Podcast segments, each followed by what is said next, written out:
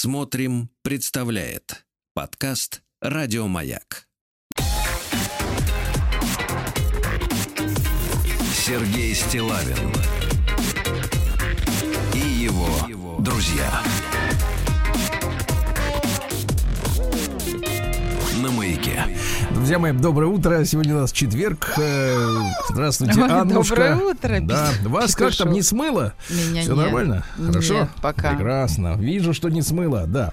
Вот, друзья мои, да, дож- дожди шли всю ночь, они продолжатся и после обеда. Вот, сегодня в Москве до 22 тепла. Вот, в Омске без дождей плюс 16. Хорошо, да, хорошо. Они все откачали вчера. Откачали, все откачали. Давайте посмотрим Высохло. на новости из Омска.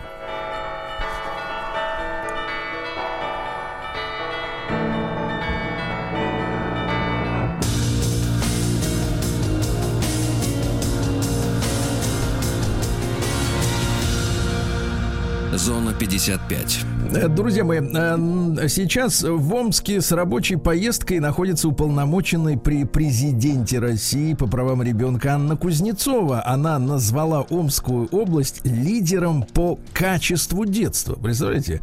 Этот интегральный показатель отражает, интегральный, это значит не просто не дважды два четыре, а посложнее вычисление. Так вот, интегральный показатель отражает уровень детской безопасности в регионе. Представляете? Детская безопасность на высоте. Большое спасибо. дети. Да, ну, ну не шипите там по-тихому. А, Следствие может предъявить бывшему министру спорта Омского региона значит, э, обвинение по делу волейбольного клуба «Амичка». Говорят, что бывший министр нагрел бюджет, так и написано, нагрел бюджет Омской области на 300 тысяч рублей. Сейчас уже арестовано имущество бывшего министра на 385 тысяч. На всякий случай, да, на случай, видимо, инфляции. А, на севере Омской области разгромили палаточный детский лагерек. Вы представляете? Детский. Дет, дет, деткам, да, завезли дровишки, поставили в лесу столы, стулья, скамейки, вот, чтобы туда дети заехали. А какие-то уроды приперлись и все разломали, дрова украли. Ведется расследование. Они за дровами да. пришли просто. Как дети будут в лесу теперь без дров? Э, Среди Сейчас деревьев. э, да. омские лесорубы черные им помогут. Нарубят. Вот и научатся детки пилить. Да. Дальше. В Омске задержан 41-летний ранее, судеб... ранее судимый житель, который подозревается в краже электромясорубки из магазина. С помощью камер видеонаблюдения удалось опознать подозреваемого. На видео мужчина складывал товар в свою сумку и вышел из магазина. Сложил и вышел. Его опознали по приметным черно-белым кроссовкам. Черный верх, белый низ. Он в них продолжал разгуливать по Надо городу. было переобуться и все. Да, он не успел переобуться. И в итоге подозреваемый признался, что продал технику, мясорубку прохожему за тысячу рублей, который тут же пропил. Скажите, пожалуйста, Анна, вы Да. же у нас э, поварница. Сколько стоит электромясорубка? Прям вот Примерно. точно 5700. Я недавно покупала. Вот я купила за 5700, а там предела А нет могли бы в. Омске взять на улице за тысячу. Вот я тоже уже подумала. Да, мэрия Омска, к сожалению, расторгла контракт на выступление с Володей Пресняковым, Катню города. Владимир должен был прилететь э, 7 августа. Отменили выступать. же День города. Да, Вот отменили. В итоге Владимир остался без гонорара. В Омской области двое подростков помогли раскрыть преступление. Какие у нас замечательные вот дети. Вот в подро- Я вот смотрю, замечаю, знаете, в подростковом возрасте вот что-то что так вот щелк и меняется. А вот дети у нас замечательные. М, Ребятки, смотрите. м, 14-летний Валера и 11-летний Макар. Э, Вот, заметили, э, что у соседки появился велосипед. А у нее велосипеда отродясь не было. А у соседа Подростки- мясорубка.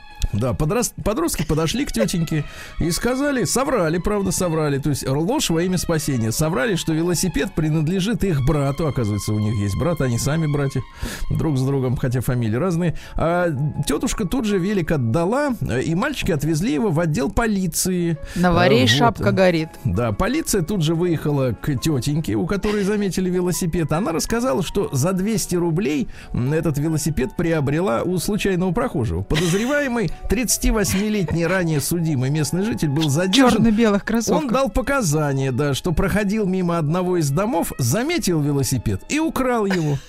Понимаете? Тут, знаете, вот тут быстрота принятия решений. За свою бдительность э, Валера и Макар награждены почетными грамотами. Ну, ценность этой бумаги им предстоит осознать позже. А на первое время шоколадки еще выдали ребятам. Молодцы. Обязательно надо Да. сказать, присмотритесь к своим Да. соседям. Шоколад. Всех надо в отдел, да. Омский таксист э, не довез девушку до аэропорта и заплатил за это 46 тысяч. Ну, э, заголовок такой, э, так сказать, вычурный. А вот смотрите, что произошло. Э, Таксисту позвонил мужчина и сказал, что надо отвезти девушку в аэропорт. Оплатить будет не девушка, а, соответственно, вот этот звонящий человек. За это клиент пообещал таксисту перевести на карту напрямую 1535 рублей. Ну, против этой суммы устоять невозможно. А Водитель такси продиктовал мужчине данные банковской карты, затем ему пришел код смс-сообщения, он тоже его продиктовал, а потом увидел, что с карты списано 46 тысяч рублей. Вот так. Еще минус 1535. В Омской области резко подешевел борщевой набор. Ого. А, стало дешевле свекла на 24%, помидоры на 21%, морковь почти на 20%, картофель на 19%, огурцы подорожали почти на 30%. Вы представляете? Это Вот не что. отразилось на общем наборе. Да, из фруктов э, стали дешевле бананы, груши, виноград, которые тоже, конечно, в борще ни к чему. Да. А в Омске мотоциклисты стали массово ездить пьяными. Вот, Как и автомобилисты присоединились да, коллегам. 28-летний водитель мотоблока О'Брайт. Мотоблок это вообще эта штука, которая едет Это мотоцикл скоростью... с коляской, что ли? Нет, это штука, которая едет со скоростью 10 км в час э, с телегой, а также при помощи нее можно приделать там культиватор и, например, взборонить, Ну, вспахать это такие дачники по местным дорогам. Да, он ехал медленно, а в итоге, так сказать, суд приговорил его к 100 часам исправительных работ. Не было водительского удостоверения. Другой пьяный водитель, 39-летний Амич, э, управлял в состоянии опьянения мокиком. Вы знаете, что есть Мокик? такие? Мокик. Нет. За свой проступок мужчина получил 10 штук ареста. Ну, еще пару сообщений. А мечей просят не покупать арбузы, которыми торгуют у дорог. Во-первых, говорят, что эти ягоды, арбуз это ягода, э, впитывают газы э, от проезжающих грузовиков и становятся вредными для здоровья. А самое опасное, это если торговцы предлагают вырезать э, из арбуза вот этот вот треугольничек, да, и показать, насколько он там спелый внутри, потому что по краям надреза тут же э, Микробы. зловредные микробы начинают, э, да, разносить заразу. Но арбуз Ну и- это не ягода. Да, да. Никогда, ар- нет. Арбуз это ягода. Нет. Почему вы со мной спорите? Вот вы кто? Но меня дочь сдавала биологию, сдала на Так. 93. Я знаю, Так. что арбуз это не ягода. Кто это арбуз? А это я вам потом скажу, вот забыла. Сейчас погуглю, скажу в Вот следующей видите, новости. Но Сначала точно не надо ягода. вспомнить, У а потом- ягоды э, блестящая Слушайте, тоненькая я- корочка. Вы знаете, я вам скажу так. Я ЕГЭ, конечно, уважаю, но уверен в том, что арбуз это ягода. Хорошо. И пару сообщений еще. Юная мечка, 17-летняя, устроилась на завод э, работать, так сказать, фасовщицей. И в раздевалке украла серьги у своей, так сказать, старшей эм, подруги по цеху. В итоге уголовное дело. Ну и, наконец, полиция разыскивает амичку, которая расплачивается сувенирными пятитысячными банкно- банкнотами в магазинах. Вот. А продавцы берут, э, не проверяют, суют в кассу, а потом, когда сдают выручку, оказывается, что это фальшак. Вот такие события из Омска. Давайте перейдем к нормальным новостям. Сергей Стилавин и его друзья маяке. Ну что, товарищи, наконец-то, наконец-то с 1 января следующего года начнется эксперимент по продаже российского вина через сайт Почты России. То есть дистанционно можно уже Да, заказывать? да, да. О, Покупатель сможет получить российское вино не раньше, чем через 24 часа с момента заказа по адресу или прямо в отделении почты. Заодно и квитанцию оплатить, правильно? А при этом нужно будет предъявить документ, э, который подтверждает возраст ваш, да, алкоголеспособный возраст. Да, да. А Суд арестовал два автомобиля Аланы Мамаевой. Э, э, Ну, сейчас разводятся Павел Мамаев и Алана. Э, Дело в том, что в апреле 21 года они уже, вернее, развелись. Э, Причиной стала э, связь с испанской моделью Ирен. Понимаете? Иран. Позарился. Так вот, суд, э, смотрите, какая интересная история. На заметку разводящимся. Суд удовлетворит требования адвоката футболиста не делить имущество пополам, так как Алана не работает. Ну и, что? соответственно, Всё не могла всё- ничего заработать, понимаете? Как несправедливо. А как Нет, суд? нет, вы, женщина, конечно, будете говорить, что вы вдохновляли Все на победы. пополам, конечно. Конечно, нет, а борщи ничего. она варила, не работала. Ну, Овощи чистила, картошку, полы, посуду. Полы. У таких людей с такими гонорарами есть доброботница, товарищ. Дальше. Э, Четверг станет самым дождливым в Москве днем с начала столетия. Представляете? Так что запасайтесь этими э, ботами резиновыми. Артист ансамбля Бабкиной задержан на репетиции за оборот оружия незаконный. Вот. Сабля, видимо. Да, нет, не сабля, а Макаров. Вот, со спиленным номером на борту. Э, Суд в Москве арестовал женщину, которая сидела на дереве с арбалетом. Помните? Да, семь Сидела раз отмери, один раз залезь. это И называется. протестовала, протестовала против э, чего? Реновации. Да-да-да. Да, да, да, с арбалетом, чтобы ее не сняли полицейские. Но полицейские ее все равно сняли за сопротивление. Сзади зашли. Законному требованию сотрудника полиции, ну, видимо, угрожали под пилом березы. Э, Вот, арестовали на 6 суток, сидит теперь, да. Подумайте. Э, Депутат Госсобрания Марий М, э, господин Кожанов, призвал жителей России раскланиваться перед начальством. Ну, потому что поклон поясницу не переломит. Правильно. А в Петербурге дали пощечину журналисту Невзорову. Мужчина подошел ему и шлепнул по лицу, по физиономии и сказал, прекрати веру православную оскорблять. Но тут, э, э, так сказать, грустный юмор всей этой ситуации заключается в том, что действительно Александр Глебович в последнее время демонстрирует явно антиклерикальные, так сказать, взгляды, хотя на моей памяти в конце 80-х он истово был верующим человеком. Ну, по крайней мере, на телеэкране. И не знаю, как, как там на самом деле было. А в России количество новых браков выросло на 40%. В основном женятся в Москве и в Питере. В других О. городах потише, поспокойней. Минздрав предложил поднять возраст продажи крепкого алкоголя. С 1 марта будущего года подросткам до 21 года, я и говорю подростки, потому что сейчас все молодеют, м, вот, э, с крепостью более 16,5 градусов не продавать. Портвейн продавай. же вот это все, да? Не, да, не продавать. А, адвокат Добровинский рассказал о том, что Ефремов, который сейчас отбывает наказание, артист, э, не выполнил обещание, которое во время апелляции давал матери погибшего в ДТП курьера Сергея Захарова. Он обещал прилюдно купить ей новый дом. Дом не купил. По крайней мере, пока что. А работники коммунальных служб Москвы, а именно сотрудники ГБУ автомобильной дороги Алексей Поляков и Дмитрий Кульков, э, сняли с Устинского, с Большого Устинского моста девушку, которая э, хотела э, сброситься в реку.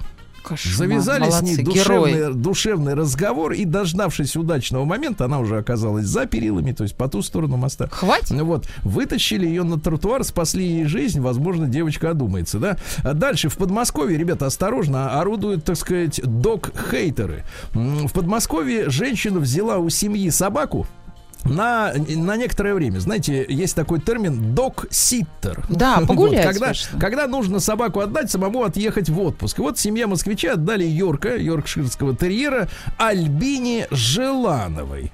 Вот, э, женщина оставила свои координаты и адрес э, и взяла собаку на передержку.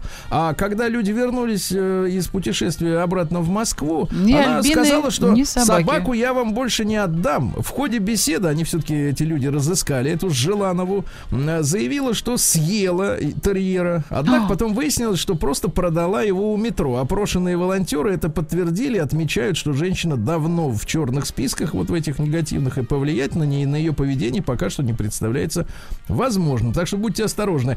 А наш винодел, э, председатель Союза виноградарей и виноделов России Дмитрий Киселев э, ликует э, вместе с нами от того, что э, на- начнется эксперимент с 1 января по, По продаже почте российского вина. Дело в том, что российскому вину, особенно из маленьких виноделин, где продукт качественный, но пар- партии маленькие, понимаете, да? Пробиться, не зайдешь. пробиться, да, крупному лите- ритейлеру практически Да. невозможно. Там вот э, стоит на полках всякий шмурдяк из Испании, из Италии, из Франции, откуда угодно, из Чили. Мольдовы. Чили, все это есть, да. А нашим э, виноделам не пробиться. И вот через Почту России будем пробивать, товарищи, окно в Россию. Поддержи российского Бутылкой. виноградаря. Да, под- поддержим с 1 января. Я первый в очереди. Давайте перейдем к науке.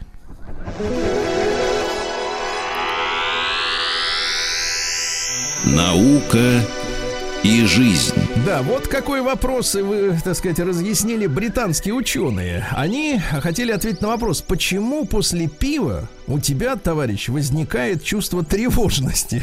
Пейте А водку. вы, вы... Так, ладно, следующее сообщение.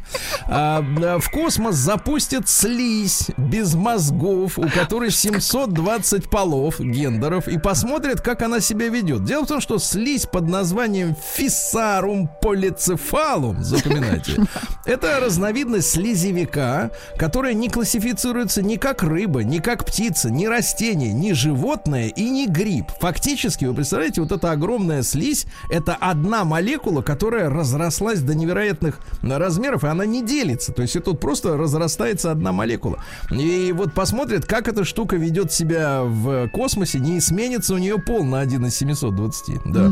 Мозг в кишечнике, это для вас новость, Анна, развился в человеке раньше головного У меня там он и есть, мне Вот кажется. там вес 2-3 килограмма примерно, так что осторожней с семечками.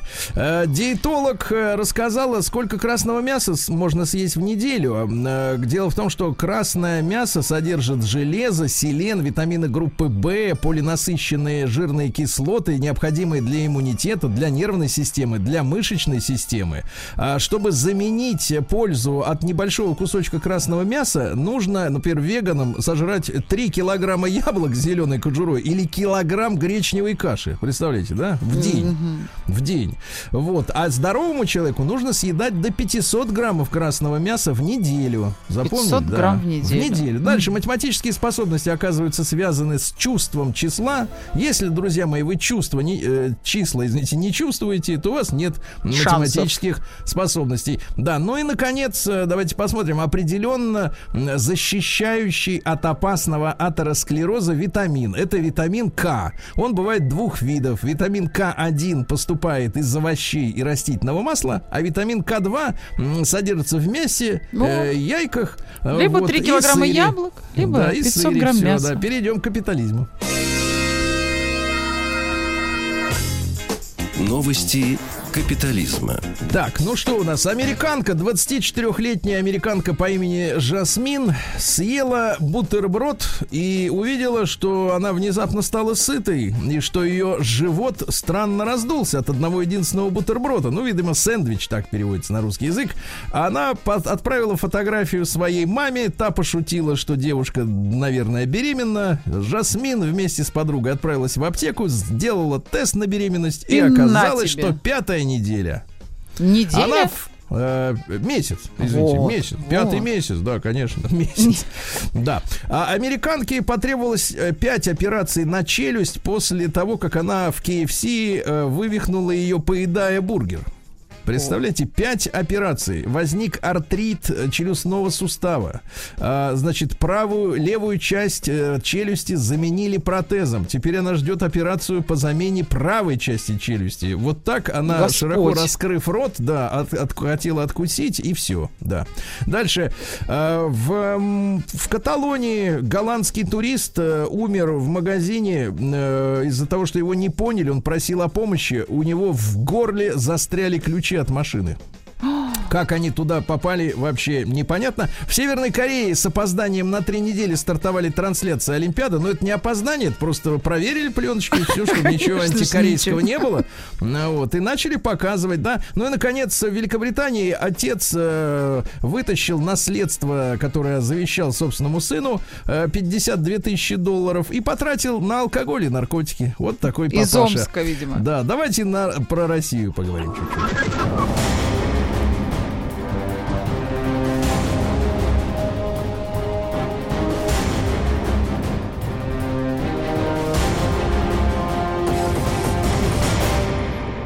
Россия криминальная. Ну, в Москве на Алтуфьевском шоссе мужчина якобы нашел брошенного новорожденного месячного мальчика прямо на автобусной остановке и сдал его в полицию, а полиция после этого выяснила, что это внук мужчины. Подлец. Ситуация находится под контролем, идет следствие. Ну и, наконец, в Москве на Тверской улице похитили 22-летнюю женщину Юлию.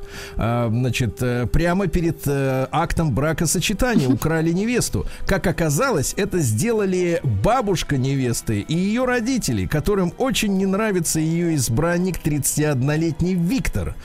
Жених обратился в полицию, идет расследование. Вот так родственники мешают Виктору. Виктору сделать Юлию счастливой женой. Да, да, будем следить за этой историей. День дяди Бастилии пустую прошел. 80 лет со дня рождения. Ух ты, а ей уж 80.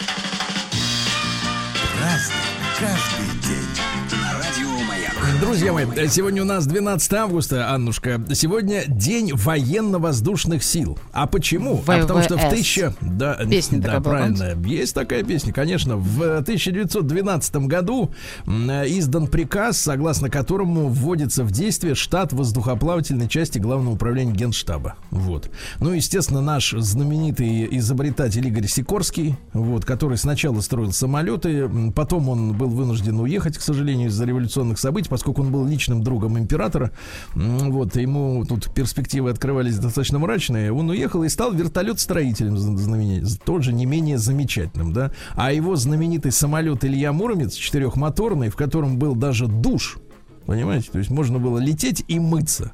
Вот мы до сих пор не Комфорт достигли этого какой. уровня, да, кроме как вот на каком-то на 380-м, может, и есть душ, ну, в таком нормальном самолете. А вот Сикорский уже да, тогда построил.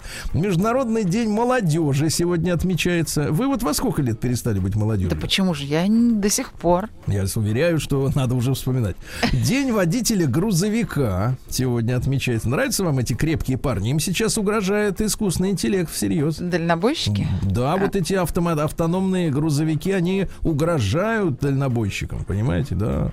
День японского гимна. Называется он Кими Гайо. Включите, пожалуйста, нам японский гимн. Текст такой. Да продлится царство твое тысячу, восемь ли тысяч колет, да коли мох не украсит скалы, выросшие из щебня. Ну, в общем, хорошо. Такая музыка, да, приличная. А День персонального компьютера, ребят, 40 лет назад IBM, IBM PC, да, появился. Вот, но там история была такая, что в принципе, производители компьютеров, они, в отличие от Стива Джобса, они не верили, что компьютер нужен именно потребителю. То есть э, тогда персональный компьютер по- понимался как ЭВМ, которая стоит, условно говоря, где-то в офисе, на работе, обрабатывает какие-то данные для научных или для производственных целей, да, для, для финансовых. А Джобс э, в отличие от IBM, да, он понял, что компьютер нужен обычному человеку, Каждому. который да. А, Всемирный день слона сегодня отмечается. День тайской матери. День индийского библиотекаря. День среднего ребенка. У вас средний кто? Мальчик? Мальчик. Как зовут мальчика? Эмиль. Ладно. День встреченного рассвета. День виниловой пластинки. Ну вот э, сейчас переживает ренессанс эта сфера, да, потому что звук действительно э, Меломаны шикарный, любят, да. теплый. Но нужен хороший усилитель, не цифровой, чтобы слушать пластинки. А сейчас с этим проблем, потому что дефицит ламп, радиоламп, да, большой на рынке. Ну и сегодня русский народный праздник Силуан да Сила. Ну вот, поговорки какие у нас есть насчет этого дня? Ну, пожалуйста, м, посеешь рожь на силу, родится сильно. Или сила хлеб силит. Ну, в общем, вы все поняли. Насильно мил не будешь. Насильно мил не будет. Давайте э, перейдем к событиям, да. Праздник каждый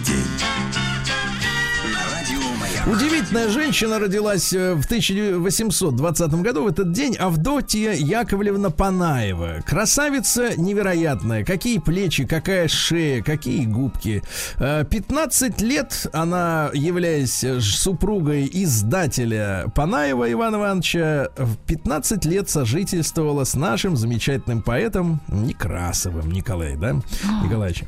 Да, и вот, значит, э, соответственно, да, Николай Алексеевич, извините. Так вот, э, практиковали они э, модный тогда во Франции э, эту, значит, историю развратную придумала Жорж Санд, женщина, которая ходила в брюках, как вы понимаете, да, и подписывалась Звали ее мужским именем. Жорж. Да, так вот, э, они жили втроем. Называлось модно это, было. называлось это все «Менаж Атруа».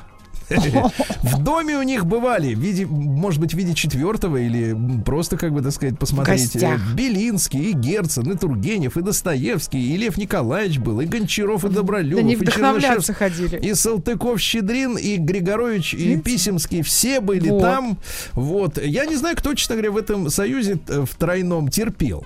Непонятно, вот как-то. Никто. воз- не- не- Все всем наслаждались. Так Конечно. вот, ц- давайте стихи, которые посвящены любимой женщине, э, которая была замужем за другим, но он тоже был прекрасен. Как ты кратка, как ты послушна, ты рада быть его рабой. Теперь понимаете, о чем речь? Но он внимает равнодушно, уныл и холоден душой. А прежде, помнишь, молода, горда, надменна и прекрасна, ты им играла самовластно, но он любил, любил тогда, ясно? Это сти- стихи, написанные для троих.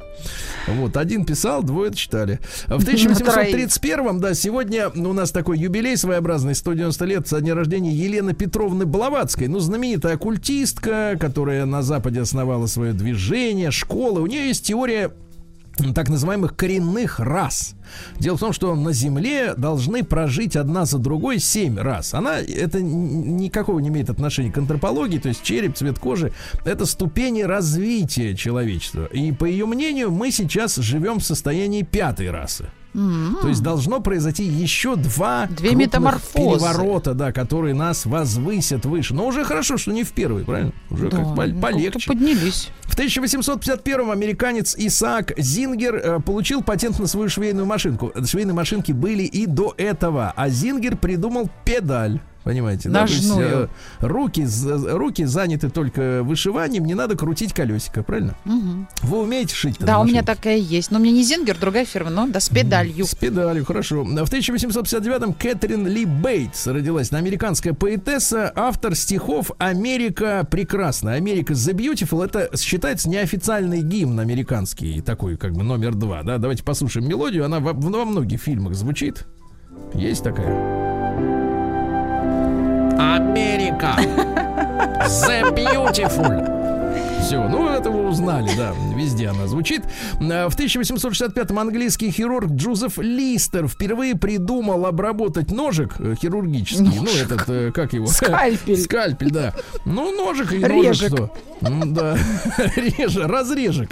Вот, обработать э, карболовой кислотой для дезинфекции. И тут же смерть после хирургических операций упала втрое, потому что перестали в рану заносить гадость всякую, да. О. В 1881-м Сесиль Блаунд де Миль родился. Это американский э, кинорежиссер, новатор. Ну, какие инновации, которые вы до сих пор прекрасно знаете. Во-первых, перед э, э, показом э, широкому зрителю он придумал делать предварительные просмотры. То есть вот п- пред- Спецпоказ. спецпоказ фильма, когда, например, зрители могут посмотреть, высказать свое мнение, и еще есть возможность, например, что-то перемонтировать. Да, где-то что-то вырезать или добавить, э, ну то, что зрителям покажется или критикам покажется излишним или недостаточно проявленным. Потом он придумал рекламировать кинозвезд. Фактически с него, с этого сесила, началась вся эта история, что сегодня мы знаем, что есть Брэд Питт, да, Леонардо Ди Каприо в и фильме. как бы, да, и есть. э, На них и сказать, идут. Вот так и- вот. Он развел, развил и эту без руков, индустрию. вот мы знаем это, да. Вот, благодаря Сесилу. Ну и, наконец, он первым человеком стал, который был на съемочной площадке с мегафоном. То есть он кричал громко на всех через усилитель. И стул Вот. подписывал. Да, в 1882-м Винсент Бендикс родился. Это американский изобретатель.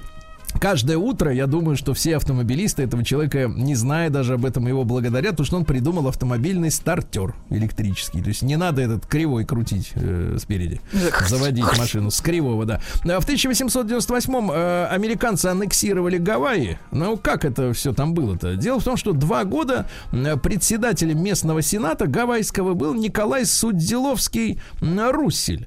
Э, Вот. Наш человек, это революционер, он убежал из России, приехал туда, там его звали Каука Лукини, это на местном наречии означает русский доктор, он врач был, да?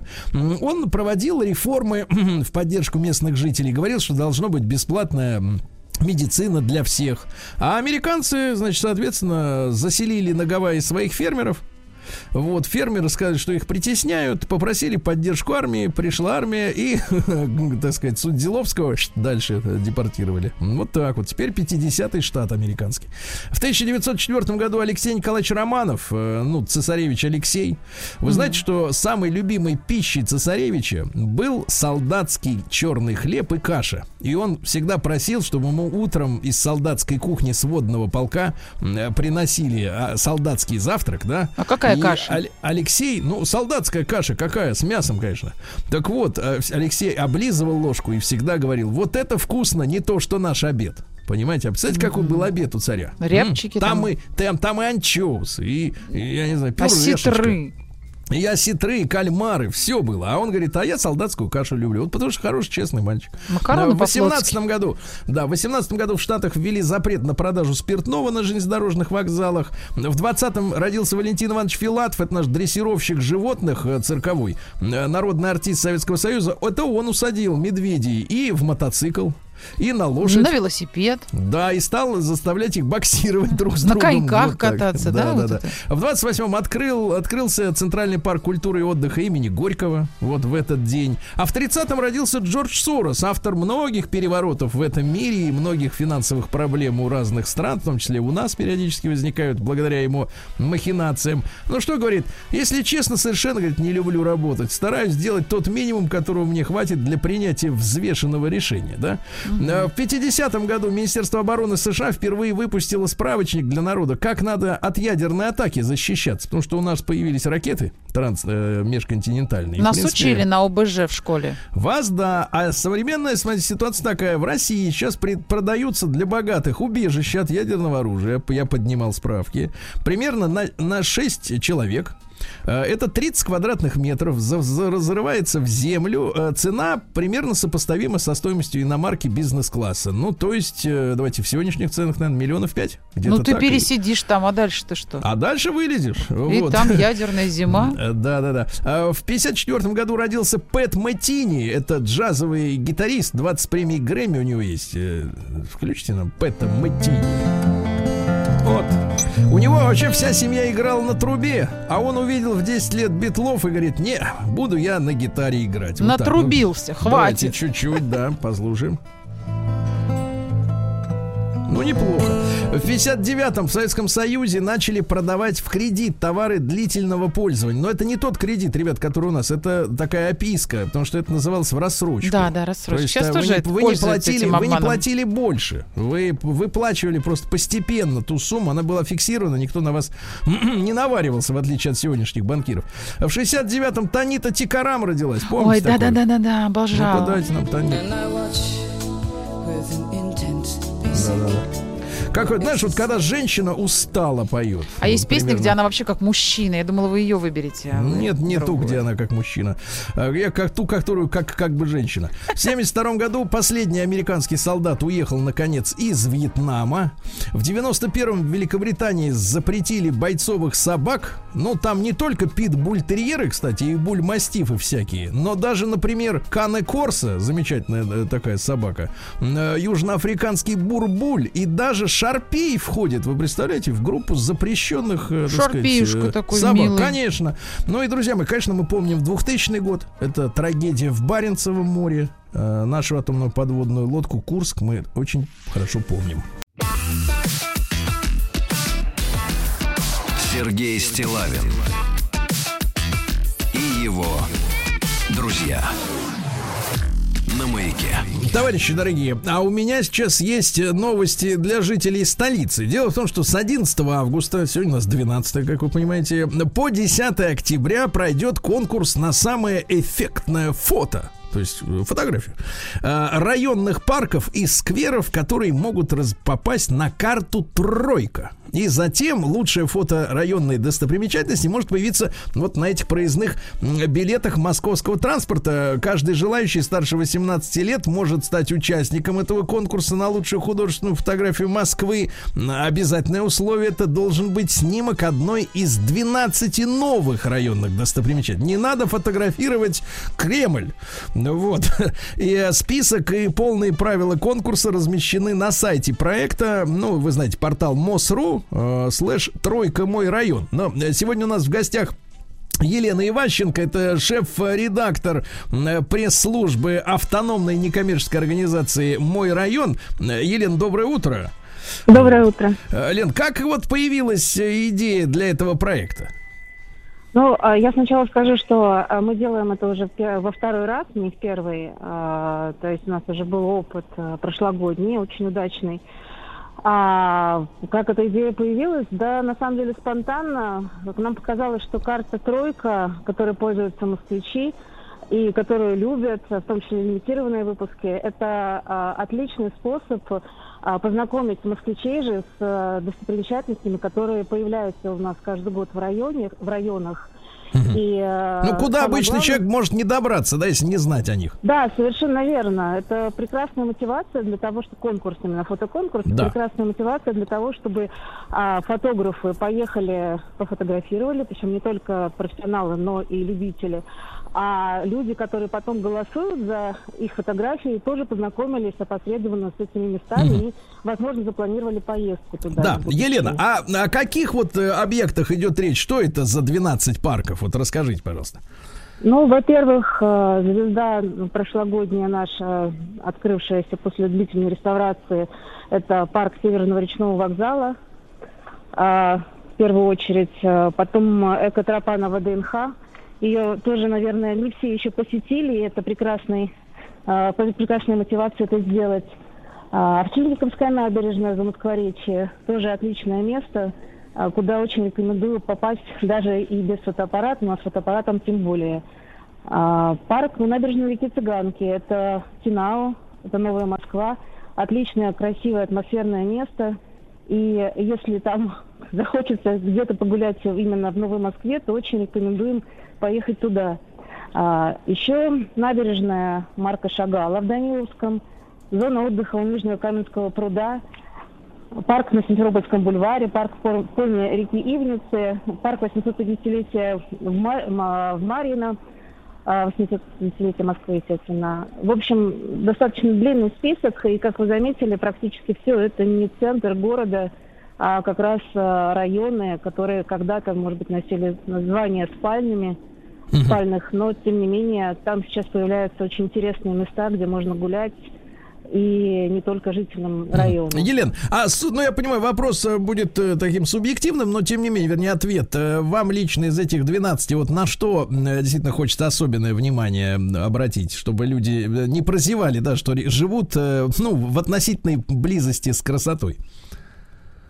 Знаете, у у меня лично э, любимчиков нет, я практически во всех местах была, э, и могу сказать, что в каждом из них есть что посмотреть. Э, могу только дать лайфхаки небольшие именно э, слушателям «Маяка», э, Да. чтобы те, которые захотят поучаствовать, что не нужно думать, что это фотоконкурс для профессиональных фотографов. Если у вас есть фотоаппарат фотоаппара- э, в, на- в вашем смартфоне, смело отправляйтесь в одну из этих 12 локаций, э, смотрите эту красоту, запечатлевайте эту красоту на свои смартфоны. Единственное важное пожелание, чтобы это было в горизонтальном виде сделано, поскольку у нас карта тройка, сами понимаете, какого формата. И э, присылайте на конкурс э, также смело. Елена, а сколько времени эти фотографии после того, как победители определятся, будут вот печататься на картах тройка? Как вы считаете? А, Дело в том, что, как и любая лимитированная коллекция, это выпуск э, одновременно, единовременный. Мгм. Поэтому нужно будет успеть эту карту потом приобрести. Она выпускается тиражом 10 тысяч экземпляров. Ага, всего 10 тысяч. И, и Да, да, да. поделена, соответственно, на 12 вот разных э, серий, да, вот этих 12 объектов будет. Нет, мы выбираем одного победителя, и только одна фотография будет напечатана. А, Надо одна сказать, только. что э, главный момент э, выбор фотографий, потому что а, после того, как фотографию пришлют, и мы э, отберем те фотографии, которые отвечают всем правилам, нужно обязательно прочитать условия конкурса на сайте, а, поскольку у нас в прошлом году получилось так, что очень много было фотографий, не подходящих под условия. Там Мгм. они простые, но их нужно выполнить. И а, после этого фотографии отобранные публикуются на портале «Активный гражданин». И идет голосование, открытое голосование. Люди сами выбирают, какая фотография им больше Да, понравилась. да. Елена, а какой году- приз, какой приз ожидает вот победителя по опыту прошлого года? А по поводу прошлого года, вы знаете, э, тот наш победитель прошлогодний сказал, что самое главное для него приз был это как раз печать фотографии на по карте стройки, поскольку не каждый профессиональный фотограф может этим похвастаться. А он как раз-таки был непрофессиональным фотографом. Но также у нас пред- предполагается еще и приз э, в виде э, ваучера на 50 тысяч рублей на покупку фототехники.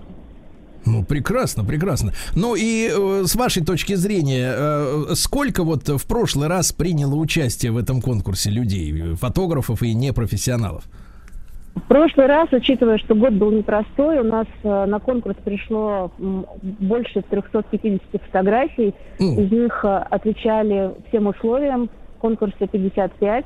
Да. Но самое Друзья мои, главное, что да, Самое да, главное, я... что у нас э, голосовало в итоге за эти фотографии а, больше ста 37-тысячных ключей. Отлично, вот отлично, отлично. Друзья да. мои, ну, то есть шансы Ладно. есть, смотрите, шансы есть, э, ваучер на 50 тысяч, принимайте участие, и, возможно, именно ваше фото будет украшать новую карту «Тройка», вот новые достопримечательности Москвы на сайте «Активный гражданин» на портале, все, вся есть информация на сайте mos.ru, слэш «Тройка», э, нижнее подчеркивание «Мой район», принимайте участие, конкурс проходит до 10 октября.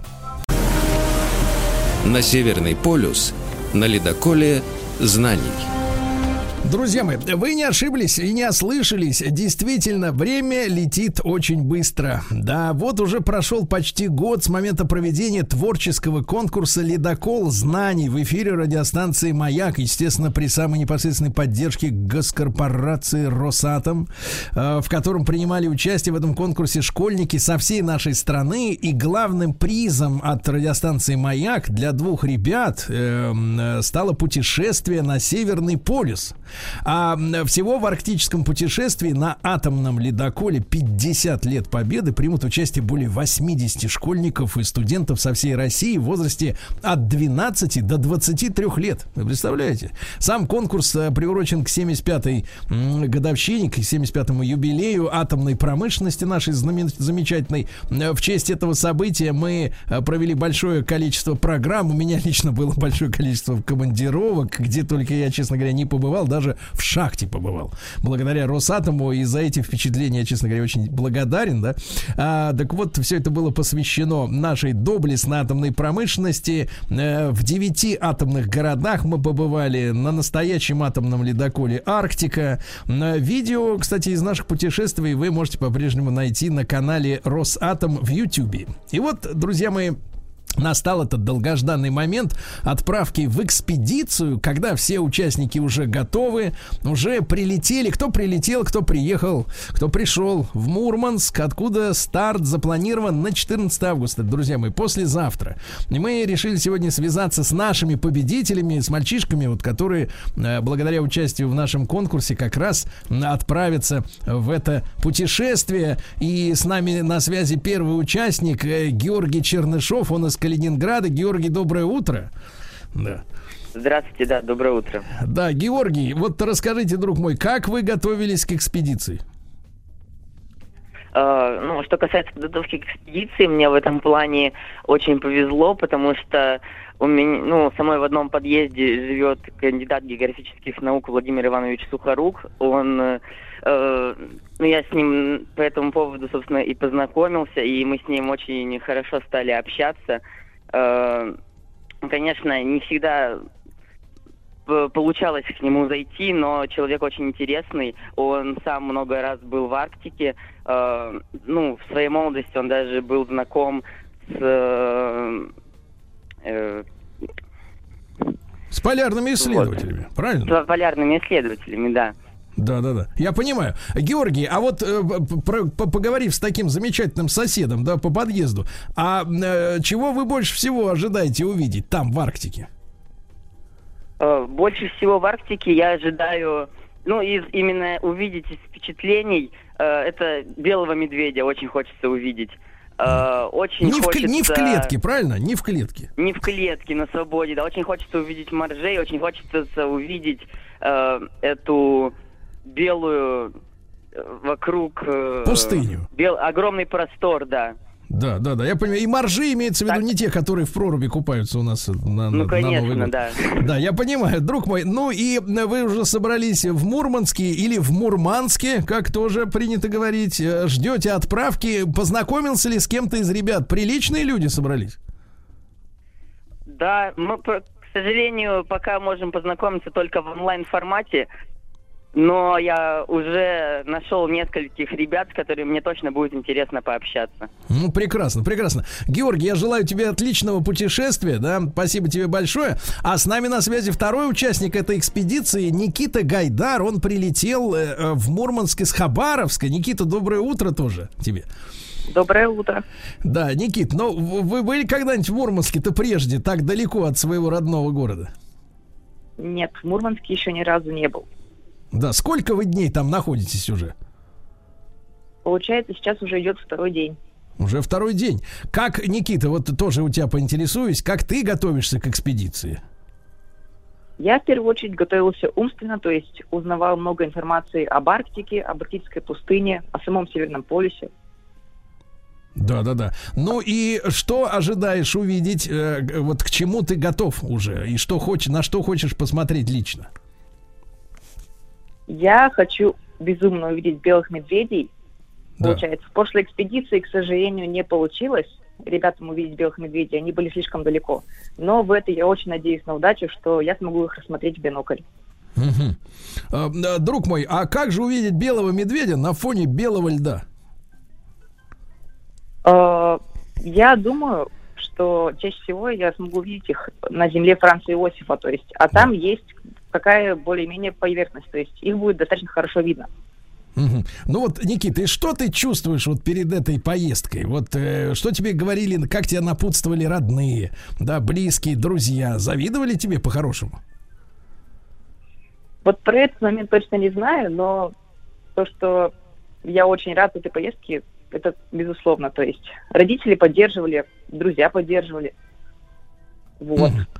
Ну хорошо, хорошо. Никит, ну спасибо тебе огромное, дорогой. Значит, послезавтра уходите в плавание, в рейс, как говорится. Вот э, желаем, Да. э, во-первых, чтобы все благополучно э, завершилось, потому что все-таки идти через льды, ты понимаешь, дело такое рискованное. Но наш, э, наш Конечно. лед- ледокол, он пройдет, я уверен в этом. И главное, так сказать, э, желаю вам действительно в этот раз увидеть белых медведей, о чем ты наверняка нам еще сможешь потом рассказать, да? Никит, спасибо тебе большое. Спасибо, дорогой. Все, всем привет. Передавайте ребятам от радиостанции «Маяк». Мы тоже мысленно, мысленно хотели бы все оказаться на, на борту, но каюты заняты, друзья мои, каюты заняты. Мы желаем всем участникам увлекательного приключения.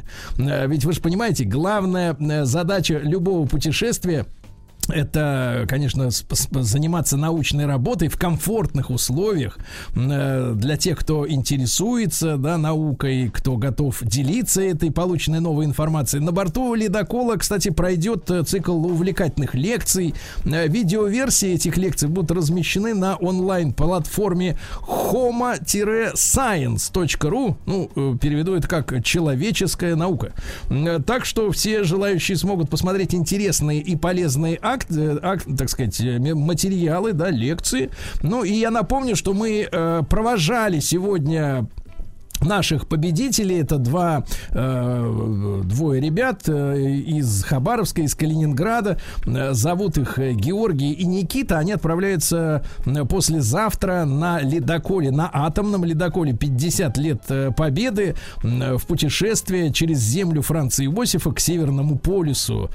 Все это, конечно, происходит под эгидой нашего замечательной корпорации Росатом, госкорпорации. М, э, 75 лет этой корпорации мы отмечали торжественно в прошлом году. Вот. И, э, но если хотите э, вновь окунуться уже в наши воспоминания о том, где мы побывали, с Рустам Ивановичем в частности, можете на канале Росатома на YouTube посмотреть эти небольшие фильмы, небольшие зарисовки из удивительных путешествий по самым разным уголкам нашей страны. Желаю ребятам хорошего путешествия. Ну и мы продолжаем нашу программу. Sayang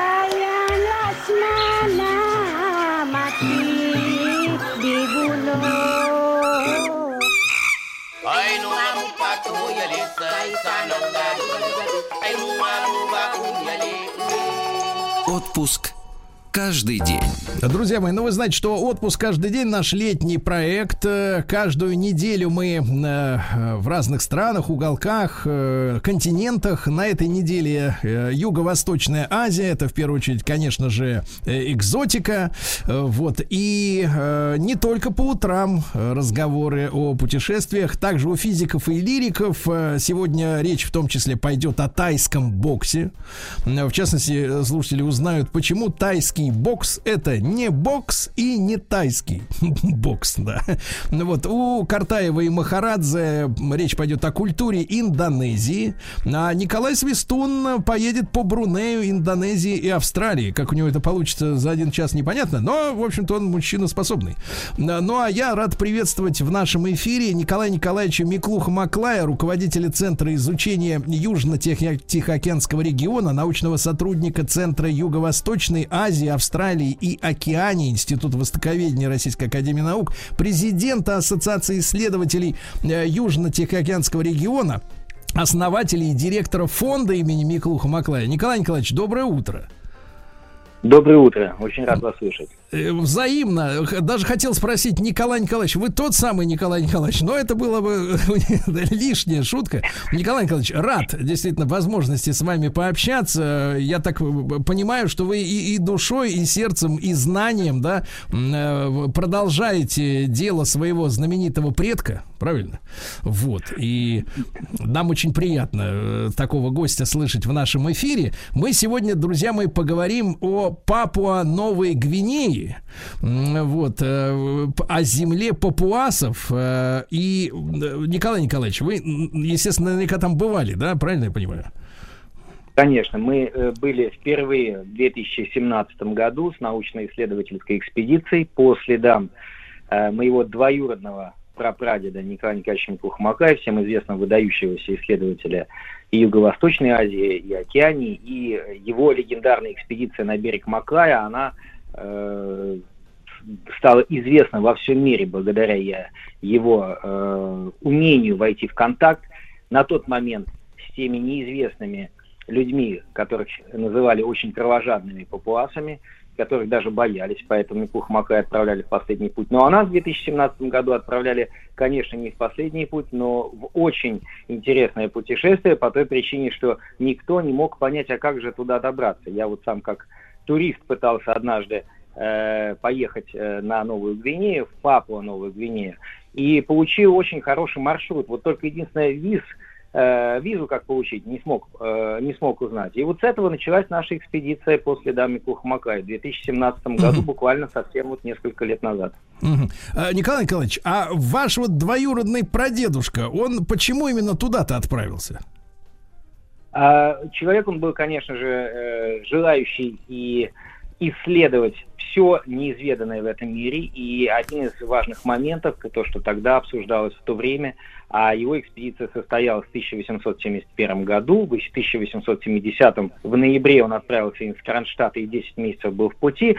И цель его была основная, это действительно э, узнать, действительно ли люди, которые населяют э, остров Новая Гвинея, относятся к промежуточному звену, поскольку некоторые э, говорили о том, что э, папуасы Новой Гвинеи не являются, э, являются промежуточным звеном между человеком и животными предками.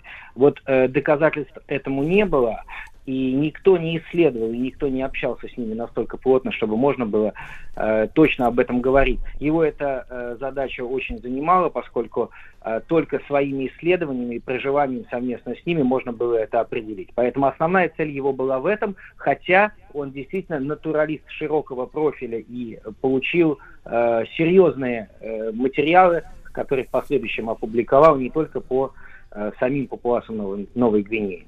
Кстати говоря, э, должен вам сказать, что именно благодаря его исследованиям, когда э, что, что он смог благодаря э, своим экспедициям, проживая совместно с ними, а в сумме у него было три экспедиции на Новую Гвинею в течение двух с половиной лет, он смог действительно показать о том, что они абсолютно действительно те же самые люди, что и мы, и та глупость, которая говорилась, представляете, раньше о том, что в связи с тем, что у них э, кручавые волосы, и в связи с тем, что у них вот э, неправильный э, рост волос, в связи с этим их можно считать неполноценными. Вот эту глупость он полностью развенчал, равно как и другие моменты, которые указывали на том, что они действительно полноценные люди, которые действительно достойны того, чтобы к ним с уважением относиться. Николай Николаевич, а что не так э, с волосами-то? У многих они, как говорится, завиваются.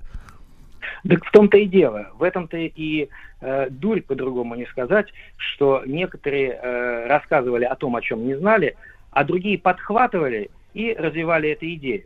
И вот наша с вами задача сейчас, благодаря вашему радио, как раз рассказать о том, что действительно надо опираться на источники и на факты, а не просто на какие-то э, домыслы и слухи. Вот Николай Николаевич эти домыслы и слухи развенчал. Да. А оказались ли они, э, это что касается антропологии, да, про волосы, а оказались ли они действительно какими-то кровожадными, жуткими? Вы знаете, они очень похожи на нас. Но не, э, не слово кровожадность к ним не подходит.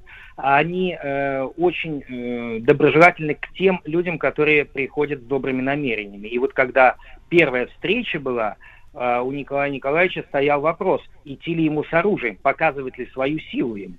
Поскольку очень многие именно европейцы делали таким образом, показывая свою силу, они э, тем самым э, входили в контакт, что в конце концов не приводило к хорошим результатам. Он все это оружие оставил, пришел к ним в деревню, они направили на него стрелы и даже начали стрелять, метнули копья.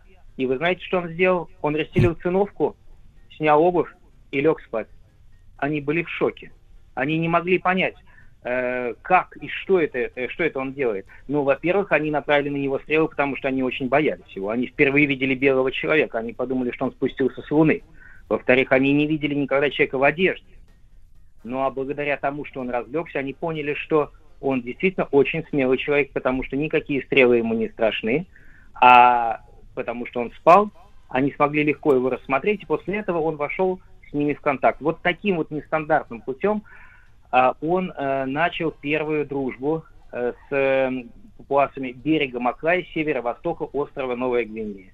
В дальнейшем было очень много интересных ситуаций. Одна из них, например, когда э, некоторые из папуасов хотели показать свою силу, они пришли к нему к хижине, он взял воду, налил в блюдечко, а потом немного долил спирта и поджег ее. Они были в шоке и упали к нему, э, сказали, что Маклай, не зажигай море, мы хотим остаться, чтобы остаться в живых. И тем самым Маклай еще и стал для них очень э, могущественным человеком, которого они ценили и уважали. Поэтому здесь э, умение, знание, смекалка позволили ему войти в тот добрый контакт, который они вот сохранили на века память о нем. Друзья мои, с нами сейчас в эфире Николай Николаевич Миклуха-Маклай, президент Ассоциации исследователей Южно-Тихоокеанского региона, основатель и директор фонда имени Миклуха-Маклая, своего двоюродного прадедушки. Э, Николай Николаевич, а вот вы, уже затронули сегодня тему о, о том, что пытались э, проложить путь, э, да, чтобы отправиться по следам своего предка, и вдруг выяснилось, что никак не получить визу. Как вы выкрутились из ситуации? Вы знаете, ситуация была очень интересная, потому что один из важных моментов, мы иногда думаем, что весь мир изучен, и мы э, представляем, что если мы можем поставить на карте точку, и э, Google нам покажет, как до туда добраться, э, то нам кажется, что мы см- точно сможем добраться. И вот я был в таком же, э, с такими же мыслями, когда э, приложил маршрут до северо-востока острова Новой Гвинеи. Я позвонил в туристическую фирму, мне сказали, без проблем, абсолютно все мы вам решим. Вот единственное оказалось через некоторое время действительно проблема с визами. Наше посольство, несмотря на наши дипломатические отношения, после коллапса 92 года, оно съехало и сейчас располагается в Индонезии, что 5 часов практически лету. И в связи с этим не поддерживались э, визовые отношения, а наши э, путешественники ездили через Австралию или другие страны очень сложным путем. Мне же вести экспедицию ученых, которые действительно могли бы исследовать э, и посмотреть, что изменилось за 150 лет после путешествия Микуха Маклая, таким путем было невозможно. И я связался э, через э, влиятельных людей в Папуа Новой Гвинеи, которые сделали именно для нашей экспедиции вначале просто список. Там было написано Микуха Маклай и его команда. И вот по этому э, списку мы и приехали. Но и с этим было сложности. Во время того, когда мы летели, мы летели в сумме вместе со всеми пересадками, должны были лететь около двух дней. Это три самолета. А летели шесть дней. Потому что и это тоже не сработало. И это было целое приключение. Мы шесть дней провели в, аэропор- в аэропортах, и было достаточно интересно. Но когда мы все-таки добрались до берега Маклая, в дальнейшем благодаря э, контактам мы сейчас организовали возможность получения россиянам визы за 15 минут. По-моему, это стоит около 50 долларов. На нашем сайте фонда Микух Макай можно посмотреть, как получить визу. Ну и также это в консульском отделе э, Папуа Новой Гвинеи мы дистанционно получаем визу без всяких проблем. Николай Николаевич, ну вы фактически э, выполнили работу Министерства иностранных дел, да? вот. А сегодня, да, вот сейчас, э, насколько сложно туда добраться обычному человеку, который вот сделает себе эту визу там за 50 долларов, вот физически, это тоже путь длиной почти в неделю? Надо жить в самолетах и в аэропортах? А, нет, не надейтесь, сейчас многим все проще. Хотя, вы знаете, может быть, в связи с масочным режимом, может быть, это и продлится и неделю. Ну, тем интереснее будет путешествие. А то что просто так добираться до берега Маклая без приключений. Но фактически это три самолета. Есть разные варианты пути, как через Австралию, но тогда нужна транзитная виза. А можно и другими путями. Сейчас, к сожалению, изменилась ситуация по, в связи с ограничительными мерами, поэтому мне сейчас трудно прокладывать сейчас маршрут. Но в основном это три самолета, и э, фактически обязательно надо брать э, на пересадке 5 часов как минимум для того, чтобы не попасть в ту ситуацию, что в случае задержки самолета э, получится так, что вы не успеете.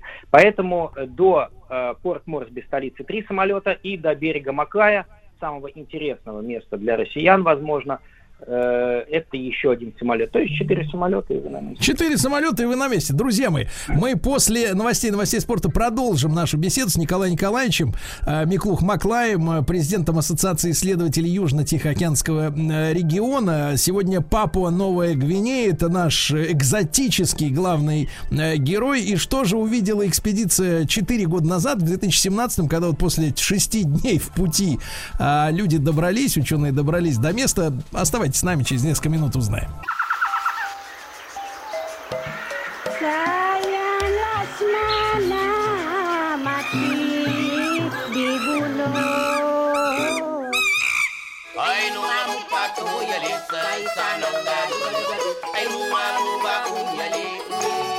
Отпуск каждый день. Друзья мои, итак, Юго-Восточная Азия и конкретно Папуа Новая Гвинея, земля папуасов. Николай Николаевич Миклуха Маклай, руководитель Центра изучения Южно-Тихоокеанского региона, научный сотрудник Центра Юго-Восточной Азии, Австралии и Океании Института Востоковедения Российской Академии Наук, а также президент Ассоциации исследователей Южно-Тихоокеанского региона и основатель, директор фонда имени, имени Миклух Маклай с нами на прямой э, связи. Так вот, Николай Николаевич, э, спустя 6 дней вы добрались до э, точки, да, и э, как, как они там живут сейчас? Вот спустя 150 лет после того, как ваш двоюродный прадедушка там побывал.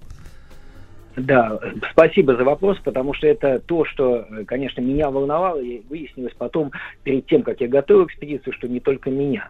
Потому что посмотреть изменения э, с периода исследования Микухмакая было исключительно интересно еще и с точки зрения научной, по той причине, что Микухмакай первый, кто зафиксировал и очень подробно описал людей, которые не пользовались на тот момент железом вообще, и топор привез именно он. То есть фактически в некоторых случаях можно говорить, что он знакомился с людьми каменного века.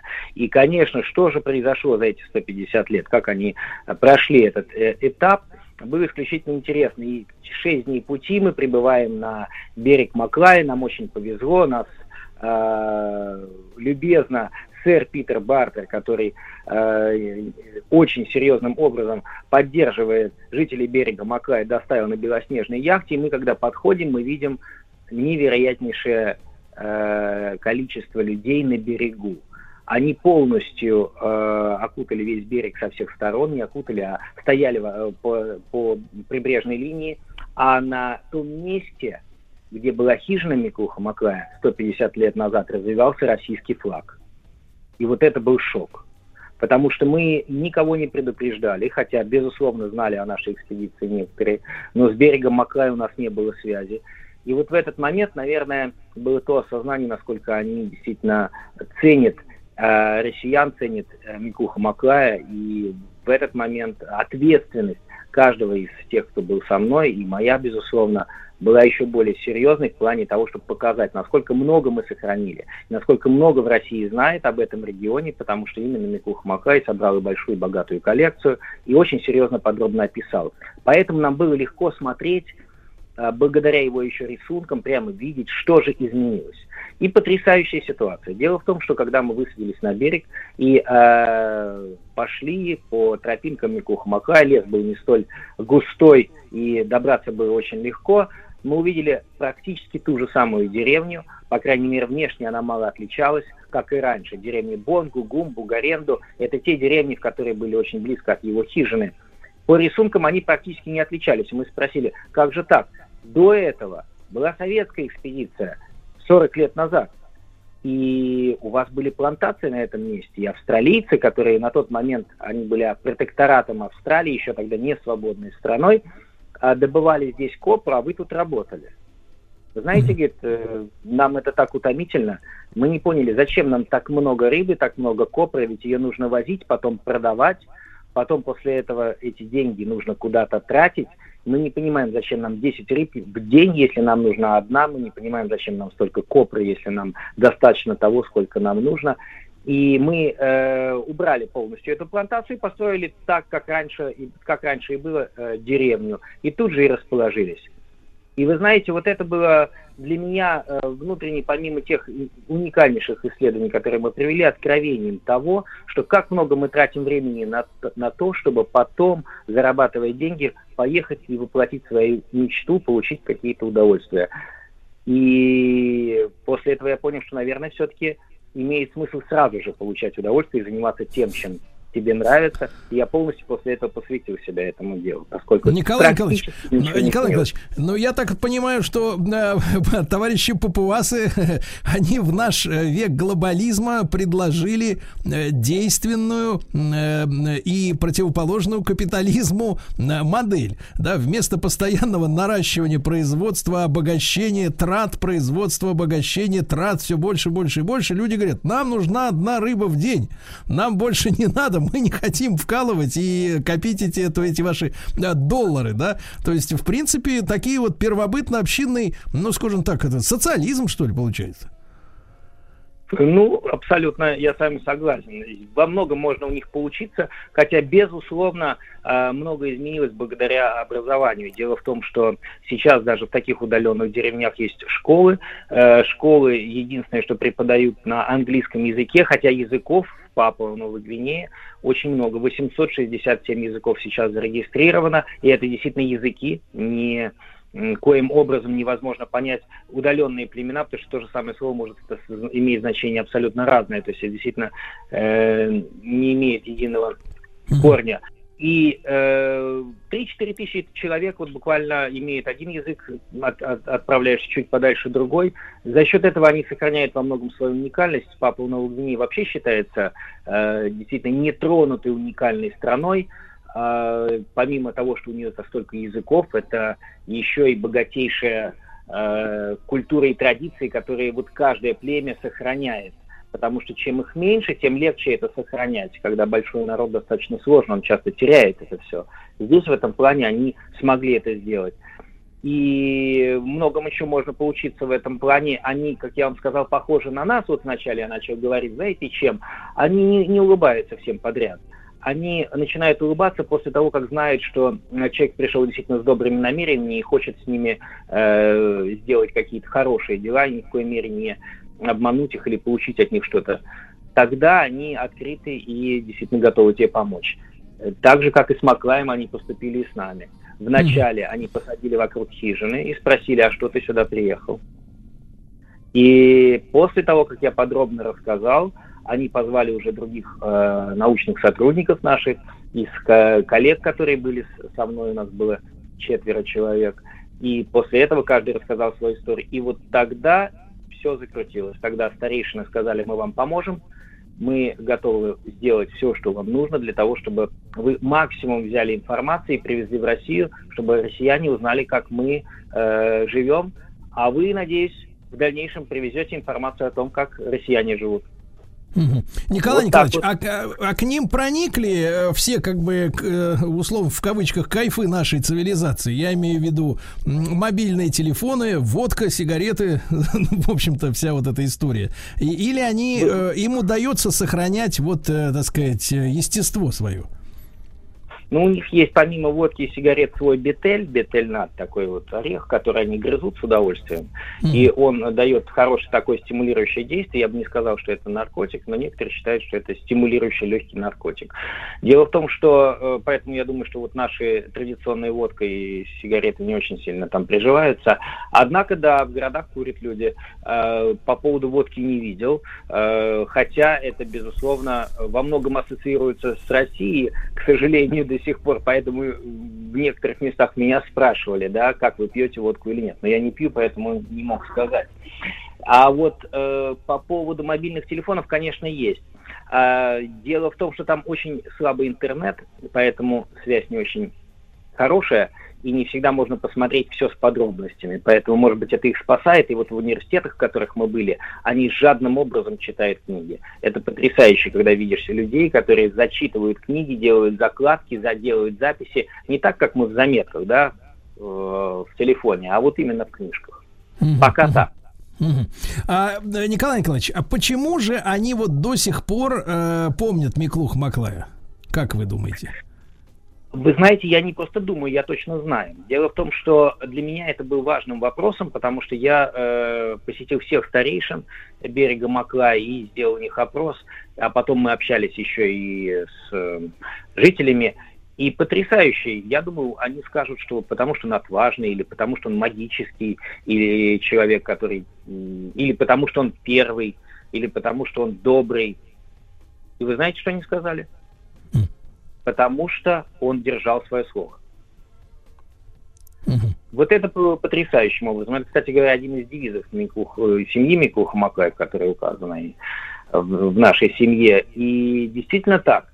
Оказывается, когда он обещал, э, им, он всегда исполнял их обещания, в том числе и всегда возвращался, и все то, что он делал, он, все то, что он обещал, он и делал. Вот это на них произвело самое большое впечатление. Я вам говорю это абсолютно точно, потому что после второй экспедиции меня еще и приняли, вы можете меня еще и представлять как э, Таму Боро, э, большого белого человека из клана э, Гаренду, потому что меня еще и приняли в старейшины клана после того, как я прошел все обряды э, того, что они поняли, что действительно я с благими намерениями. Поэтому эту информацию знаю изнутри.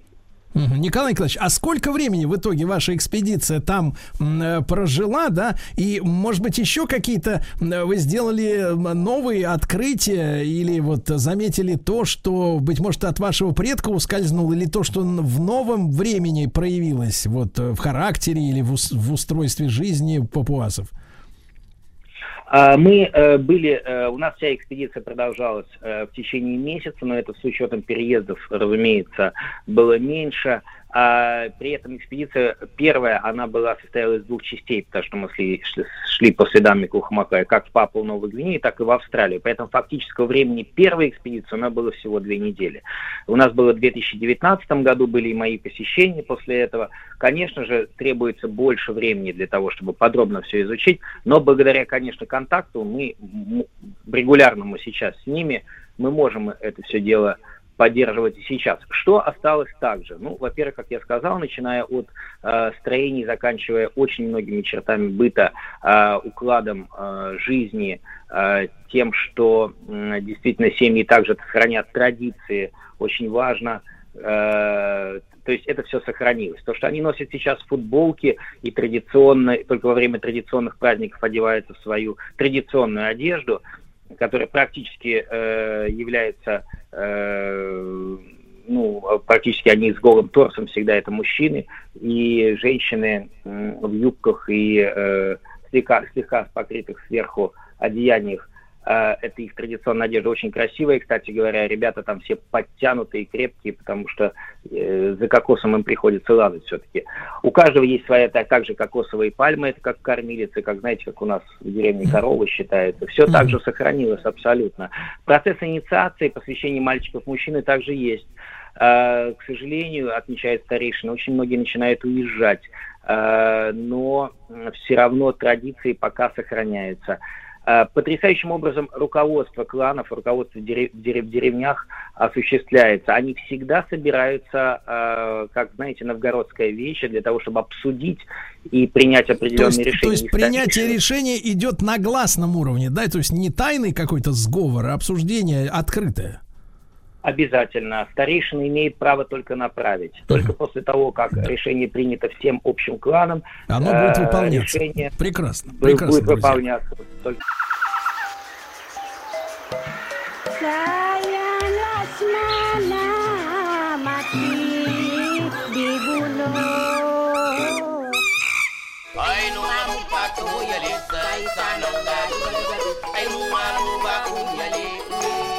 Отпуск каждый день.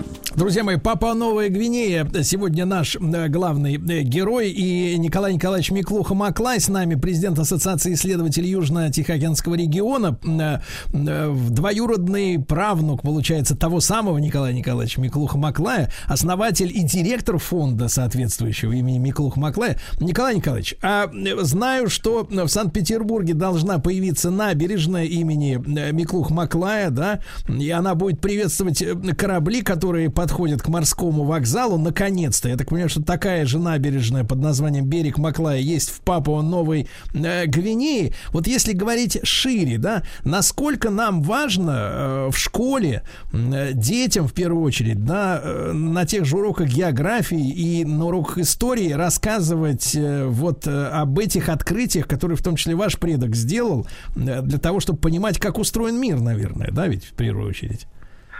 Конечно, конечно. Я думаю, что, э, во-первых, это большое дело, что в Санкт-Петербурге сейчас и топономическая комиссия, это было наше предложение м, выбрать место и назвать набережной имени Микуха Макла, и я искренне рад, что это э, было поддержано, и поддержано действительно по той причине, что в памяти осталось во время школьного обучения, во время э, прочтения огромного количества книг о Микуха Маклае память об этом человеке. Вот сейчас, сожалению, очень много книг было не оцифровано, и молодежь не всегда знает, кто такой Микуха Маклай, однако фамилия э, в связи с тем, что необычная, очень часто на слуху. Насколько важно, я считаю, что для формирования личности, для того, чтобы человек понимал, что он живет в великой стране, э, вы понимаете, слово патриотизм, оно возникает не от того, что ты просто бежишь куда-то с флагом, а от того, что ты гордишься теми корнями и теми достижениями, которые страна твоя, твое отечество э, сделало не только в этом веке, а и в предыдущее время. Это является примером для того, чтобы в последующем двигаться вперед. И поэтому изучение, исследование исследователей, смотреть на этот мир э, глазами их глазами, это очень важно и для молодежи. Например, мы сейчас сделали конкурс «Экспедиции трех веков по следам Микуха Маклая». Вы знаете, мы э, собрали интересную информацию, пригласили школьников к участию в этом конкурсе. Мы не ожидали. 126 городов за буквально два с половиной месяца откликнулись на эту заявку. И мы делали виртуальную, э, виртуальную экспедицию. Ребята делали экспедицию для того, чтобы туда отправиться в связи с невозможностью сейчас отправиться. Они ее э, готовили в виде эссе. И потрясающе было открытие, самое главное, они, оказывается, узнали, что в мире очень много что стоит еще открывать. Поэтому я думаю, что, э, не просто думаю, а уверен, что очень важно именно э, в образовательных учреждениях и в школах делать э, уроки отдельные по нашим исследователям. И мы работаем, кстати, над этим. Мы выпустили книги. Вот одна из наших книг последних – это э, «Экспедиции трех веков по следам Микуха Маклая». Это также и книга, помимо конкурса, которую мы безвозмездно распространили на тысячу экземпляров по регионам и в Санкт-Петербурге тоже, а также безвозмездно она доступна для скачивания в интернете, можно ее почитать, Кстати, как и фильм «Человек с Луны», вот о том, чем мы с вами говорим, можно подробно посмотреть. Интересный фильм сняли по уходу наших экспедиций. И человек с Луны это именно потому, что за белый цвет кожи его так обозвали наши друзья. Николай Николаевич, ну и последний, наверное, вопрос. Э, вы, вам спасибо большое за организацию визовой поддержки еще раз. Именно, да, ваша экспедиция позволила наладить, э, ну, собственно, дипломатические связи, да, разрушенные после гибели Советского Союза. Э, Николай Николаевич, а есть что делать там сегодня туристу, если, в принципе, я так понимаю, что нужно пройти не только большой путь транспортный, но еще и как-то вот, э, ну, с чистым сердцем быть, не просто, так сказать, приехать на all inclusive там попить пивасика э, перед бассейном, да, а надо с людьми общаться, доказывать, что у тебя добрые намерения. Как вот туристическая индустрия там развита или это все, все еще супер экзотика? Туристическая индустрия, конечно, развита, и, безусловно, а, и австралийцы, и американцы из Европы э, очень э, часто посещают Э, Папуа Новой Гвинеи, в том числе и Горокко, и различные фестивали, э, которые там э, организуются. Есть такой момент, мы можем рассматривать это просто как туристы, да, посмотреть на извините, прямо скажу, ряженых наших друзей-папуасов, да, которые оденутся для туристов. А есть возможность, например, поскольку мы сейчас говорим не просто о туризме, а об эксклюзивном, интересном туризме, но в то же время доступном для каждого, отправиться в регион Маданг на берег Маклая. И вы не поверите, вот наши сейчас папуасы, они сейчас э, находятся в стадии строительства, я надеюсь, в следующем году будут, будут построены хижины Микуха Маклая, куда можно будет приехать и хотя бы день-два переночевать на самом берегу Маклая. И недалеко от этого места, буквально в двух часах на лодке, превосходнейшие отели, где можно и заняться дайвингом, и превосходным образом посмотреть на традиции, культуру, по-настоящему окунуться в этот мир, походить по городу Маданг – небольшому, но очень интересному. Съездить э, на э, производство, э, например, остров Бильбиль, там, где было производство, э, производство э, горшков без гончарного круга, что поражало тем, что они настолько идеально выверены и ровные. И все это дело действительно будет неординарным, не интереснейшим отдыхом, как не просто туриста, а туриста-путешественника, исследователя. Да. А с каким сердцем ехать? Ну, с открытым и понимать, да. что они ценят и любят Россию, и в этой связи э, держать марку. Да, да. Э, Николай Николаевич, ну, безумно рад нашей, нашему сегодняшнему разговору. Николай Николаевич Миклух Маклай был с нами на связи, основатель и директор фонда имени своего э, двоюродного прадеда и президент Ассоциации исследователей Южно-Тихоокеанского региона. Встаньте в круг. Уже стою. Возьмитесь за поручни. Где?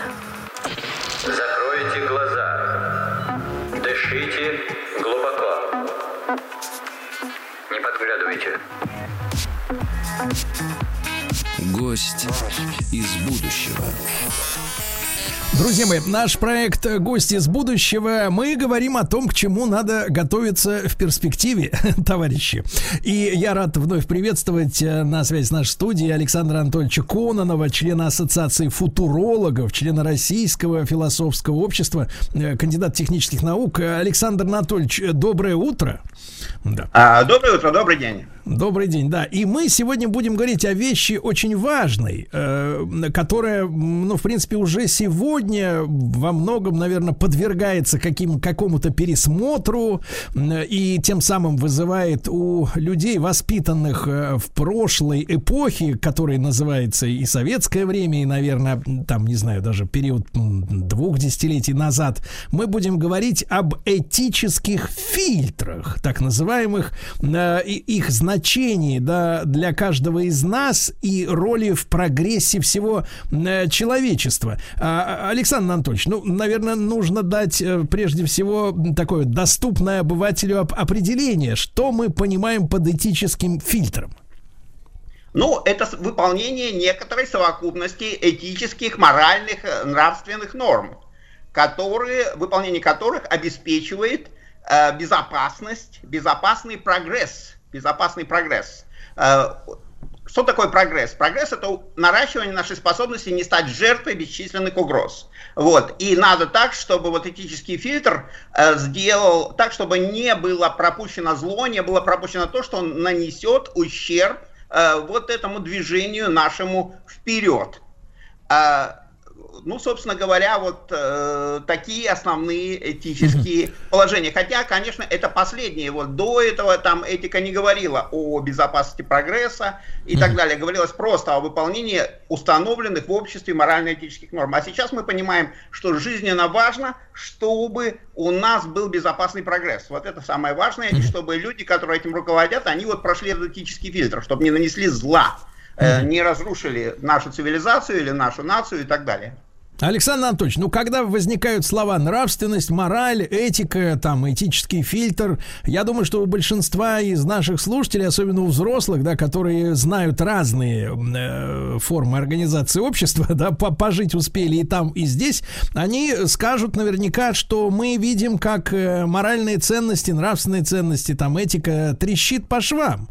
И то, что раньше объявлялось срамотой, позором, да, мерзостью, то сейчас, в принципе, все чаще чаще и чаще говорят, что ну это просто разнообразие, это как бы никаких проблем. Э, как вы считаете, фильтры, они э, действительно вот э, отпадают, исчезают, убиваются сознательно, да, какими-то силами? Насколько этот процесс естественен? Или, с вашей точки зрения, с научной, трагедии не происходит? Вот это только обывателю мерещится что-то неправильное.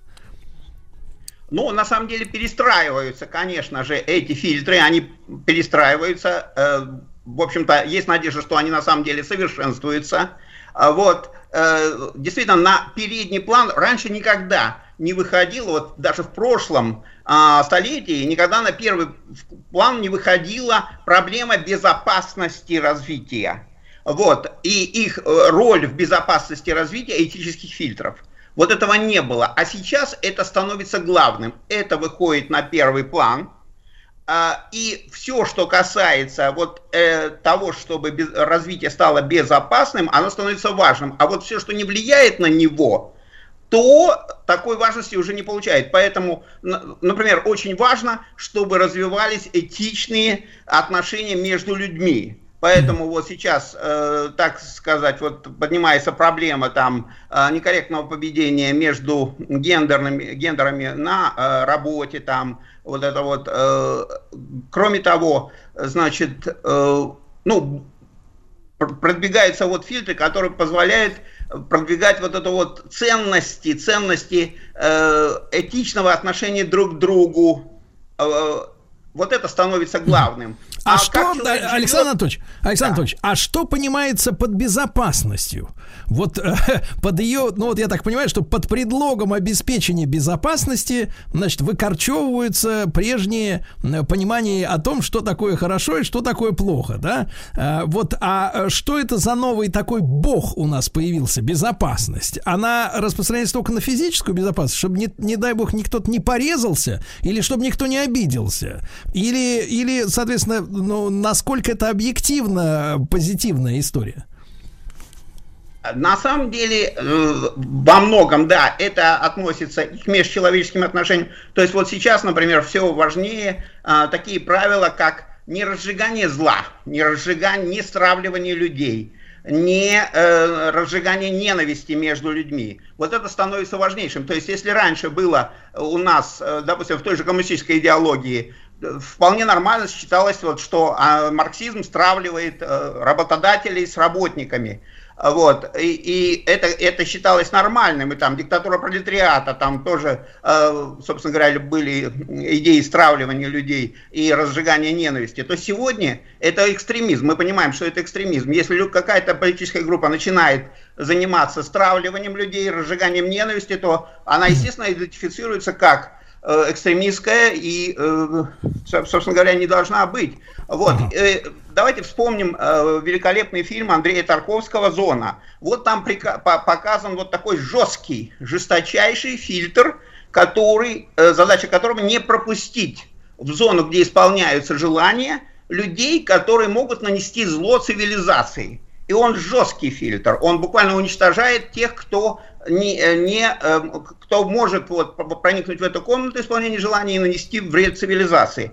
Вот. И если мы вспомним нашу историю, например, главный упрек, допустим, тому же Николаю II, почему он не э, значит, не изолировал, не, не выгнал из страны всех, кто разжигал ненависть внутри страны, кто стравливал граждан внутри страны. и вот там э, в результате произошла эта революция. То есть главная претензия в этом. Вот, и э, вот, э, ну, а посмотрите вообще на нашу цивилизацию. Мы проходим жесточайший фильтр. Наша цивилизация вся проходит жесточайший этический фильтр. Э, значит, и он состоит в том, что мы существуем вот в, на самом деле в катастрофически нестабильных средах, которые могут нас уничтожить в любой момент. И чтобы мы не были уничтожены, мы, во-первых, должны не самоуничтожить, э, не самоуничтожиться, развивая мощнейшие технологии. Но другое дело, это технологии, которые могут нас спасти. Мы должны их постоянно развивать, наращивать, чтобы успеть спастись от множества угроз, там, космических, геофизических и так далее. Вот. И вот это вот понимаете, это фильтр, который может уничтожить нашу цивилизацию, если мы не успеем развиться достаточно, или мы самоуничтожимся, не научимся работать вот с этими высокими технологиями и не допустим э, с помощью их самоуничтожения. Вот это вот жесточайший этический фильтр, который проходит сейчас и наша цивилизация вся. Да. Александр Анатольевич Кононов, э, член Российского философского общества и э, футуролог, член Ассоциации футурологов. Мы сегодня говорим об этических фильтрах для человечества для каждого из нас. Но, Александр Анатольевич, вот тут возникает вопрос э, с, ну, их часто называют двойными стандартами, проще это назвать можно лицемерием. Вы говорите, что должны быть, э, э, так сказать, вот э, проти, э, организовано противодействие травли, да, и, например, ну, что, например, нельзя смеяться над трансгендером на Олимпиаде, да, допустим, я понимаю, э, так сказать, и так далее, так далее. Нужно терпимо относиться ко всем перверсиям, которые возможны, да, и все это терпеть, это нельзя. Но с другой стороны, на международной политической арене можно, например, объявлять э, какую-то страну изгоем, э, значит, э, страну осью зла, да, и говорить э, постоянно, что вот мы хорошие, а вот, например, ливийцы или Саддам Хусейн или Новая Россия с Путиным, они плохие. И понимаете, получается, что есть сферы, которые неприкосновенные, то есть, например, э, всякого рода меньшинства. Да, а вот целые страны неудобные, как мы понимаем, по, в первую очередь по экономическим соображениям, да, вот, или по каким-то политическим, они объявля... могут быть объявлены объектом всеобщей травли. И вот этот двойной стандарт, когда пропагандируется отсутствие агрессии, но, тем не менее, на другом уровне она происходит, да, это вызывает вопросы. Вопросы в искусственности этого этического фильтра, который защищает перверсию, прежде всего. Вам не кажется это? Ну, на самом деле, по-моему, м, э, действительно есть проблемы во взаимоотношении стран, как и во взаимоотношении людей. То есть, э, на самом деле, мы живем в неидеальном мире. И у всех есть свои плюсы, минусы, свои темные, светлые стороны, свои недостатки. Вот. И как раз это и, э, вот, э, так сказать, задача этических фильтров, э, их качественности, чтобы э, они реально, э, значит, способствовали совершенствованию, значит, э, и в том числе взаимоотношений между странами, если вы об этом говорите. Да, значит, то, что страны некорректно относятся друг к другу, плохо переносят, значит, какие-то разнообразия, которые не вписываются в их понятие, значит, вот, благополучия, благосостояния и так далее, это, э, это один из, э, так сказать, одна из угроз, которая может стать причиной того, что мы не пройдем как цивилизация, мы не пройдем этот этический фильтр, а, и мы не сможем стать, э, собственно говоря, вот такой космической цивилизацией, неуничтожимой космической цивилизацией, потому что мы самоуничтожимся. Из-за того, что вот не сможем с друг другом найти правильные отношения, выстраивать правильные отношения, как, собственно, и, и говоря, и между людьми. Да, Александр Анатольевич, но мы понимаем, что развитие, да, ну, насколько я представляю себе, развитие возможно всегда лишь, э, ну, в борьбе. Э, В конкурентоспособной борьбе, например, да, когда э, та же, например, гонка вооружений привела к появлению как раз новой совершенной техники, да, Э, все эти разработки, они в конце концов изменили жизнь цивилизации нашей уже там в последние там 60 лет, это однозначно. Вот. А с другой стороны, э, нам хочется, чтобы внутренних не было противоречий между разными частями нашей цивилизации. И вот я здесь вижу некоторый парадокс, да, для развития борьба необходима, потому что если э, в состоянии покоя, то нет никакого роста. А с другой стороны, эти противоречия могут нашу цивилизацию уничтожить. Как вот в этой ситуации быть-то? Здесь надо просто понять, что вся наша цивилизация, и каждый из нас, мы существуем во враждебном окружении катастрофически нестабильных сред. Вот мы не хотим видеть этих угроз, закрываемся от этих угроз. Это вообще, так сказать, вот а, болезнь наших безопасников. Они пытаются всегда скрыть те угрозы, с которыми они не знают, что делать. И вот на цивилизационном уровне это именно оборачивается тем, что вместо того, чтобы обратить внимание на это бесчисленное количество угроз, которое угрожает нашей цивилизации и каждой нации, и каждому человеку, вместо этого значит, развивается вот эта вот э, угроза между взаимных э, отношений, понимаете? И считается, что это прогресс. Нет, прогресс в том, чтобы мы не стали жертвой вот этого бесчисленного множества угроз, которые вы не хотите признавать. Безопасники не хотят признавать. Надо переломить вот это мировоззрение, ограниченное мировоззрение тех людей, кто занимается безопасностью они должны понять, что мы существуем вот в этих бесконечных угроз, космических угроз, тысячи, э, геофизических угроз тысячи. Э, и э, здесь мы должны развивать технологии, чтобы не стать их жертвой. Вот, э, то есть нужно менять мировоззренческие основы нашей цивилизации, чтобы, она, чтобы мы поняли, в каком сложном положении мы находимся, и концентрируясь не на самоистреблении, а сплотились и вместе боролись с этими угрозами, с бесчисленными угрозами и рисками нашей э, цивилизации. Ну, то есть, условно говоря, нам нужно, нужно осознать, что есть общий враг у всех у нас. Правильно, я так понимаю? Да, да, абсолютно. И это не один враг, а их бесконечное множество. А, а, Александр Анатольевич, но тогда вопрос логичный. А почему этот враг и это миллионы врагов нас до сих пор не укокошили? То есть здесь какая-то метафизика или случайно нам так подфартило? Почему мы, соответственно, вот столько тысячелетий уже как бы благополучно э, существуем настолько, что из сознания эта угроза вымыта, да, и люди это не осознают на, на личном уровне?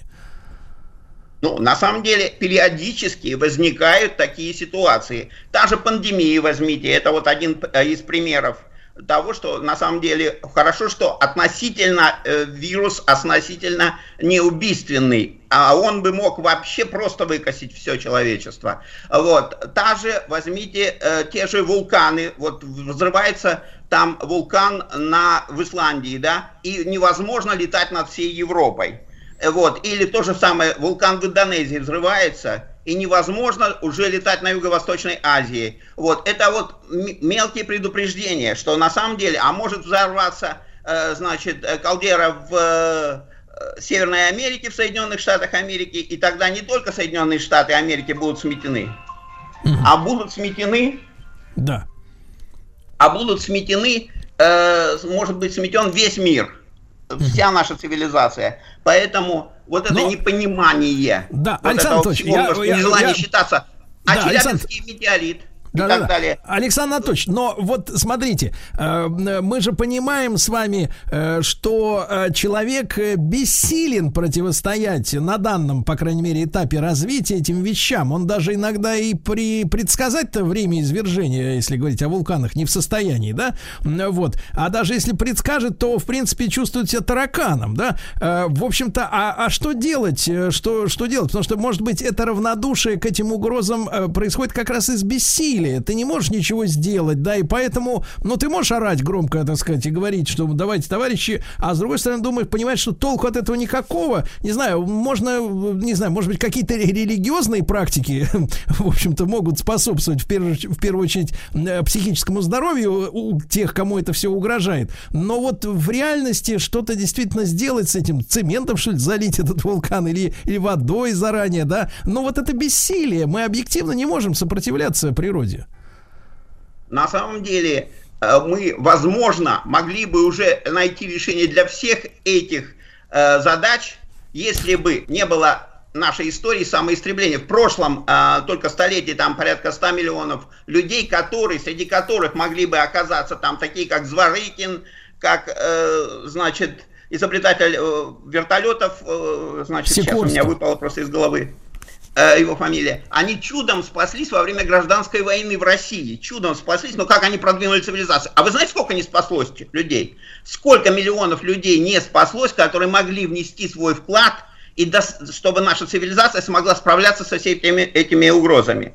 Э, Например, разви- э, то, что мы существуем на одной планете, только Земля, это чрезвычайно уязвимо. Земля чрезвычайно уязвима. Э, Мы должны расселяться в космосе. Должна быть, значит, у нас дополнительные жизненные пространства в космосе, дополнительные эвакуационные пространства. Но для этого нужно развиваться именно в этом плане, а не в, сам, не в средствах самоистребления и не заниматься самоистреблением, уничтожать тех, кто может спасти мир.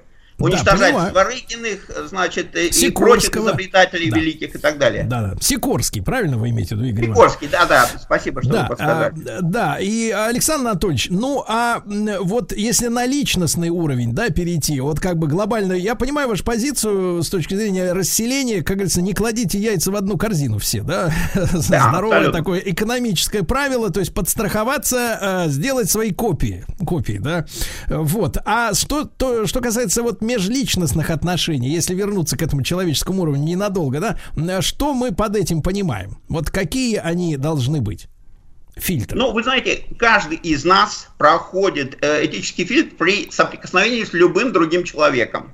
Вот. Насколько мы удовлетворяем его этическим нормам, насколько мы с этим справляемся. Конечно, это сложно. Вот э, прекрасный фильм был э, «Жил певчий Дросты» от Ара Ясельяни. Ну, не было, а снят вот. э, это шедевр, конечно. Вот.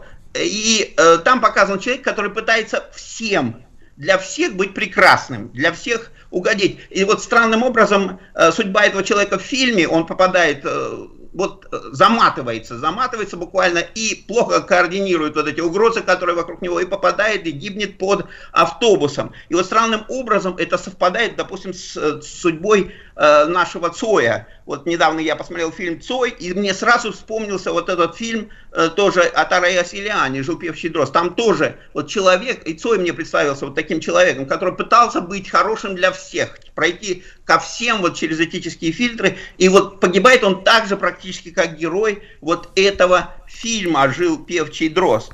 Вот, поэтому это, конечно, трудно для нас, людей, для всех быть хорошими, пройти через все этические фильтры каждого э, и каждому показать, что вот мы не подведем, что мы прекрасные друзья, что нашему слову можно верить. Вот, но, к сожалению, возможности человека порой довольно ограничены. Вот. Ну, а то, что есть такие этические фильтры, это вот э, объективная реальность.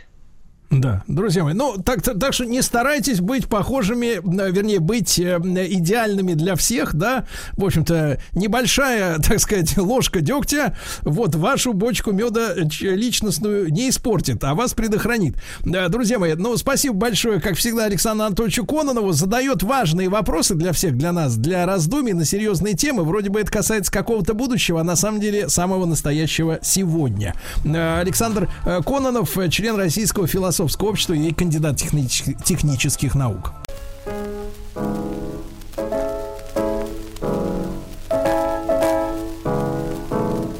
Чье сердце большое в работе горит. Врач народов. Друзья мои, наш проект «Врач народов» э, с Ольгой Кашубиной, медицинским журналистом, врачом, э, истовым м, врагом чеснока и лука. Продолжается наш проект. Ольга, доброе утро. Да. Доброе утро.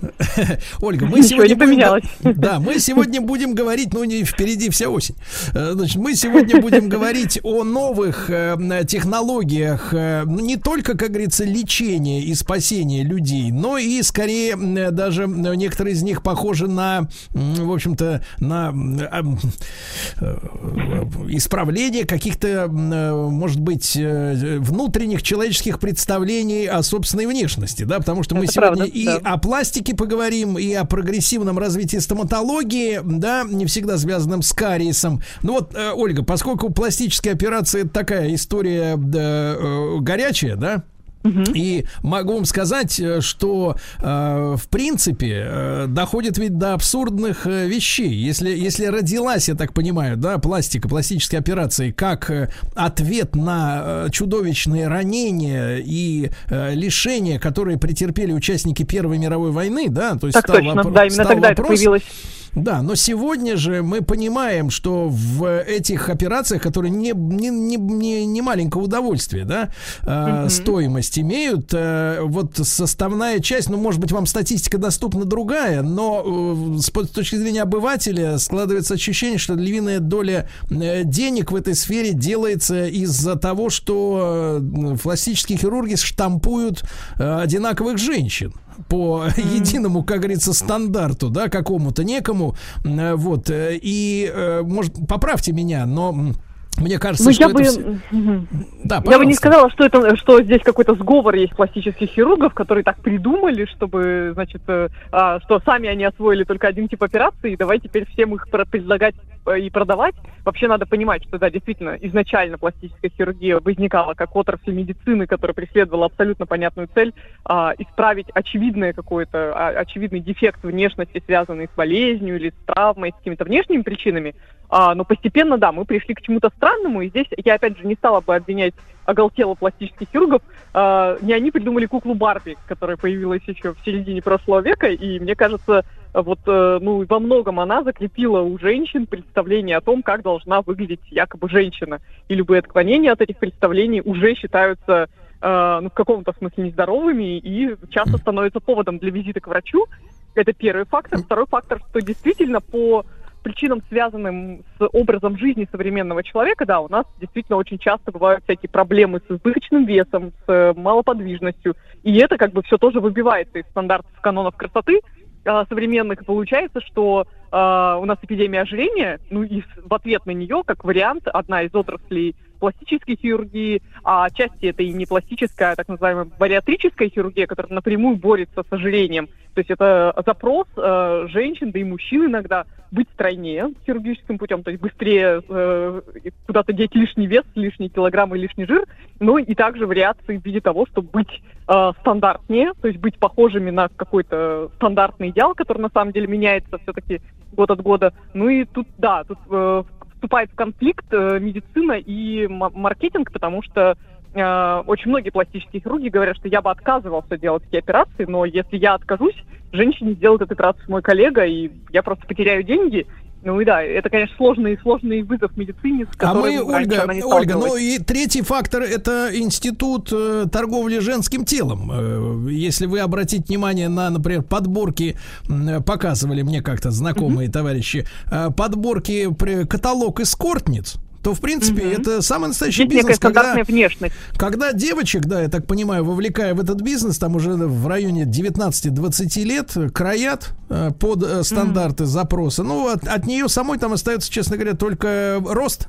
Вот, э, грудь, губы, лицо, а, форма овала лица, все это делается, это все видно, что все они сделаны, да, под стандарт, чтобы продавать. То есть такая Ну да, налажена продает ч- авто- черная как, как бы самое ли- лицо само уже по себе говорит о том, э, чем занимается женщина, да, Да, например. да, Ну, то есть налажена ужасно. уже такая черная сфера бизнеса, где, э, начиная от рекрутинга, да, в эти во все дела, да, и, соответственно, вот приведение э, разных женщин к единому стандарту, так сказать, э, ну, как вот у нас э, все пакеты с молоком выглядят, в принципе, по форме одинаково, только э, надписи разные. так, так, в принципе, и э, вот в этой индустрии. Но, Ольга, а вот мы что, мы не имеем права, ну, как бы, как общество, да, э, или вы, как меди- представитель медицинского сообщества, э, ну, во-первых, помочь э, женщинам, которые добровольно туда идут и режутся, потому что им кажется, что у них что-то не так. Мы же с вами понимаем, что это психическая проблема, психологическая в первую очередь, Ну, а не проблема носа. Нос там... Хороший а, вопрос. Кажется ли женщине, что у нее что-то не так, или она действительно всерьез рассчитывает зарабатывать?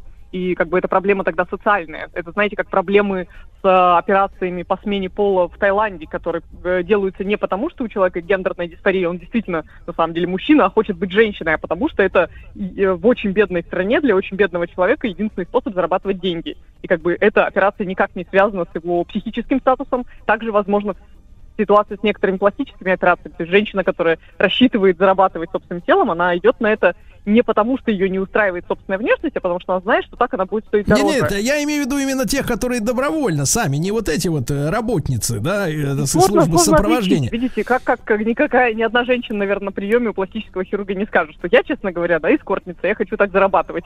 Скорее всего, все они говорят, что я хочу быть красивой, а у хирурга, у которого это- эти операции на потоке, действительно, он, э, как, мне кажется, уже привык к тому, что красота выглядит именно вот так. И да, действительно бил руку на исправлении носов, Да. и делании определенных носов, и поэтому делает всем носы одинаковые тоже. Прямые, ровные, Ольга, Ольга, а вот смотрите, мы можем найти очень большое количество в интернете фотографий, ну, достаточно ввести в Яндексе запрос, э, э, там, женщины спустя 30 лет, например, после пластической операции. И вот перед вами чудовище самое настоящее, да, правда. такая целая гале- галерея. А вот эта индустрия пластики, она добилась того, что вот с этими, которые сейчас режутся, того же самого через 20 лет не произойдет, вот этого чу- чу- чуда с отрицательным знаком, да, или, в принципе, мы не властны э, над природой, и все равно вся эта история с э, точеными личиками, оно превратится вот, вот, вот в кошмар вот этот, в конце ну, концов. я, я бы так сказала, конечно же, стареют абсолютно все женщины, и женщины с абсолютно э, как бы естественной красотой или не красотой, то есть то, как меняется геометрия лица с возрастом, оно происходит у всех, но в случае с естественным старением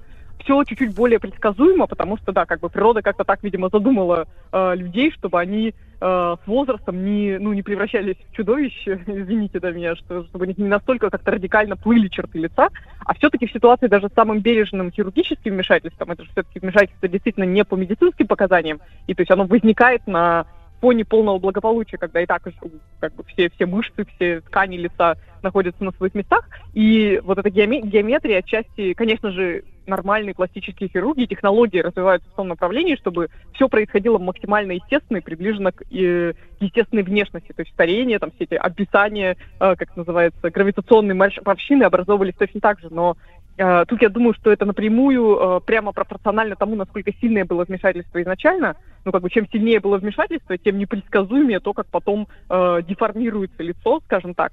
Ну и, конечно же, это, ну, это не то, что проблема, это такие риски, о которых по-хорошему э, правильный хирург должен был бы предупреждать своих пациенток. Ну и, возможно, он и предупреждает, но, наверное, не очень большое количество женщин это останавливает на той стадии, когда они уже настроились на операцию, на вмешательство.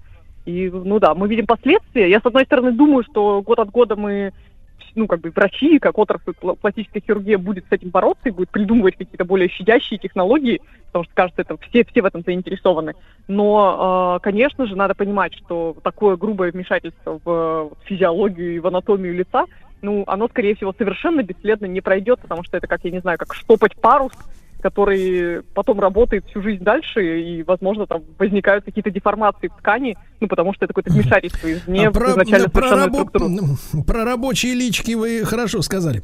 А, да, такая жесткая шутка. Ольга, а скажите, пожалуйста, а вот к скольки годам начинаются вот такие изменения, когда порезанное лицо действительно начинает, отличная у вас фраза была, это, э, сказать, гравитационные морщины, да? Нет, Ну, то есть- гравитационные морщины это совершенно фраза из косметологии. В ней нет ничего такого оскорбительного, они случаются Не-не-не, оно очень смешное, как с планеты Шеледяка. Так вот, да, э, нет, я имею в виду, в каком возрасте уже это начинает э, действительно вот становиться проблемой, и с ней, и, насколько с ней можно что-то сделать в этом возрасте, когда вот начинает пере- перекашивать, как говорится. Вы знаете, ну, это сложный момент. А во сколько, зависит от того, во сколько лет женщина, в принципе, впервые пришла к пластическому хирургу. И тут, да, второй вопрос, вот о чем мы не поговорили, это, собственно, само явление дисморфофобия, вот это вот состояние, ну, психологическая патология, когда у человека, это вот, кстати, чем отличается проблема гендерной дисфории, когда люди хотят сменить пол, потому что они ощущают себя как представителем другого пола, а, а есть проблема такая, и, как правило, люди, которым сменили пол, они как бы приходят, у них псих- психика с физиологией приходит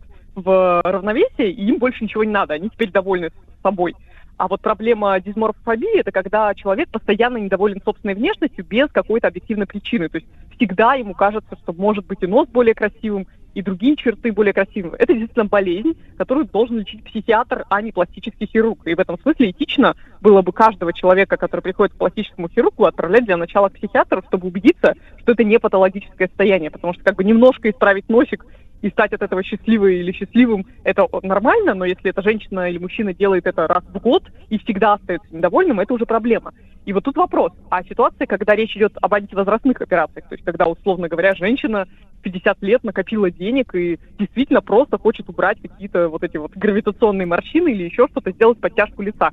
Считается ли это патологией, вообще чем-то предосудительным? Ведь как бы э, желание быть красивым кажется вполне То есть, смотрите, быть молодым. э, диа- диагноз такой, диагноз такой в истории болезни. Отказывается быть бабушкой.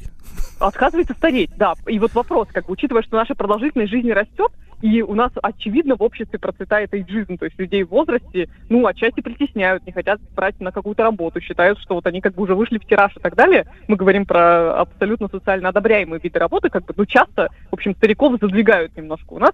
А если у женщины, например, есть желание ну, как бы, вот, а, оставаться, э, ну, как бы, выглядеть хотя бы, если она чувствует себя молодой, или мужчина чувствует себя молодым, и хочет, чтобы окружающие также к нему относились, но вот кожа подвела, и генетика подвела, и внешний человек выглядит старым, то является ли патологичным его желание, в общем, выглядеть моложе?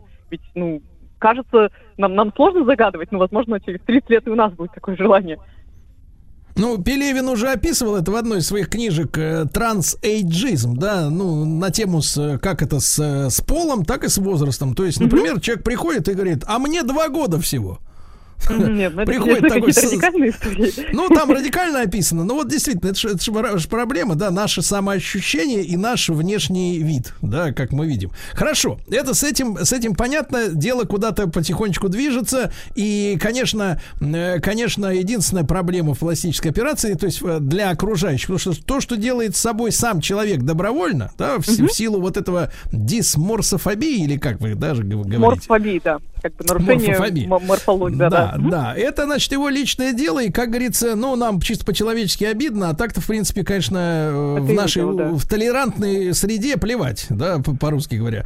Ну, вот. Другое дело, что вот, вы понимаете, ведь э, мужчине иногда трудно смириться с обманом. Это, помните, еще в Китае, там, лет 15 назад был скандал, когда мужик потребовал развода из-за того, что дети родились некрасивые, хотя Ага, жена была идеальной. форма век у женщины была другая, как, как раз такая более, более распахнутые глаза. А, ну, тут не знаю, мне кажется, что это, конечно, да, тоже этически важный вопрос вообще, насколько, собственно, мы должны, э, ну да, вот как бы ставить окружающих э, в курс дела, ну, ну ведь да. Да, потому что, смотрите, мы, мы пишем на колбасе без ГМО, правильно? Пишем на колбасе. Я не знаю, есть там ГМО или нет, но на ней написано без ГМО на колбасе. Почему мы э, не можем делать отметку в паспорт человеку? Модифицирован. Модифицирован. Ну, То есть- знаете, э, тоже воспринимать две- э, да, человека, знаете, который да, да, женится и- на женщине, рассчитывая на какой-то очень хороший, хорошие генетические вещи, как бы он же, наверное, надеюсь, женится на ней не только для того, чтобы дети красивые были, а зачем-нибудь еще. И тут, Конечно, тут, еще зачем-нибудь, но после них останутся только дети, а все остальное это прах и Ну, порошок, надо так решить уже, внешность имеет значение или не Да. имеет.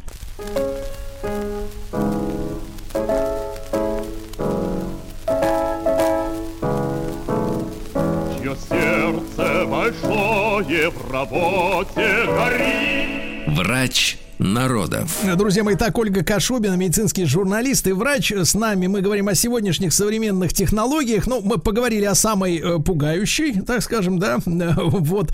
А что касается стоматологии, Ольга, э, Да, какие хотела здесь у нас, затронуть. э, какие здесь у нас э, новшества? Потому что мы знаем, что обезболивание достигло вершин, правильно? Вот как говорит мой э, доктор Марулиди, э, Сергей, можно голову отрезать, не заметишь. Это правда, да. И Вот. зубы сейчас можно лечить во сне и сразу лечить много-много зубов. Да-да-да. Мне кажется, Вот это, что- это настоящий выход для людей, Какие- которые измучены советской карательной стоматологией. Ну, надо уж отвыкать. 30 лет, как будем отмечать, э, как да. каратели, Некоторые так просто сказать. тех пор и не ходят к стоматологу. Да-да-да.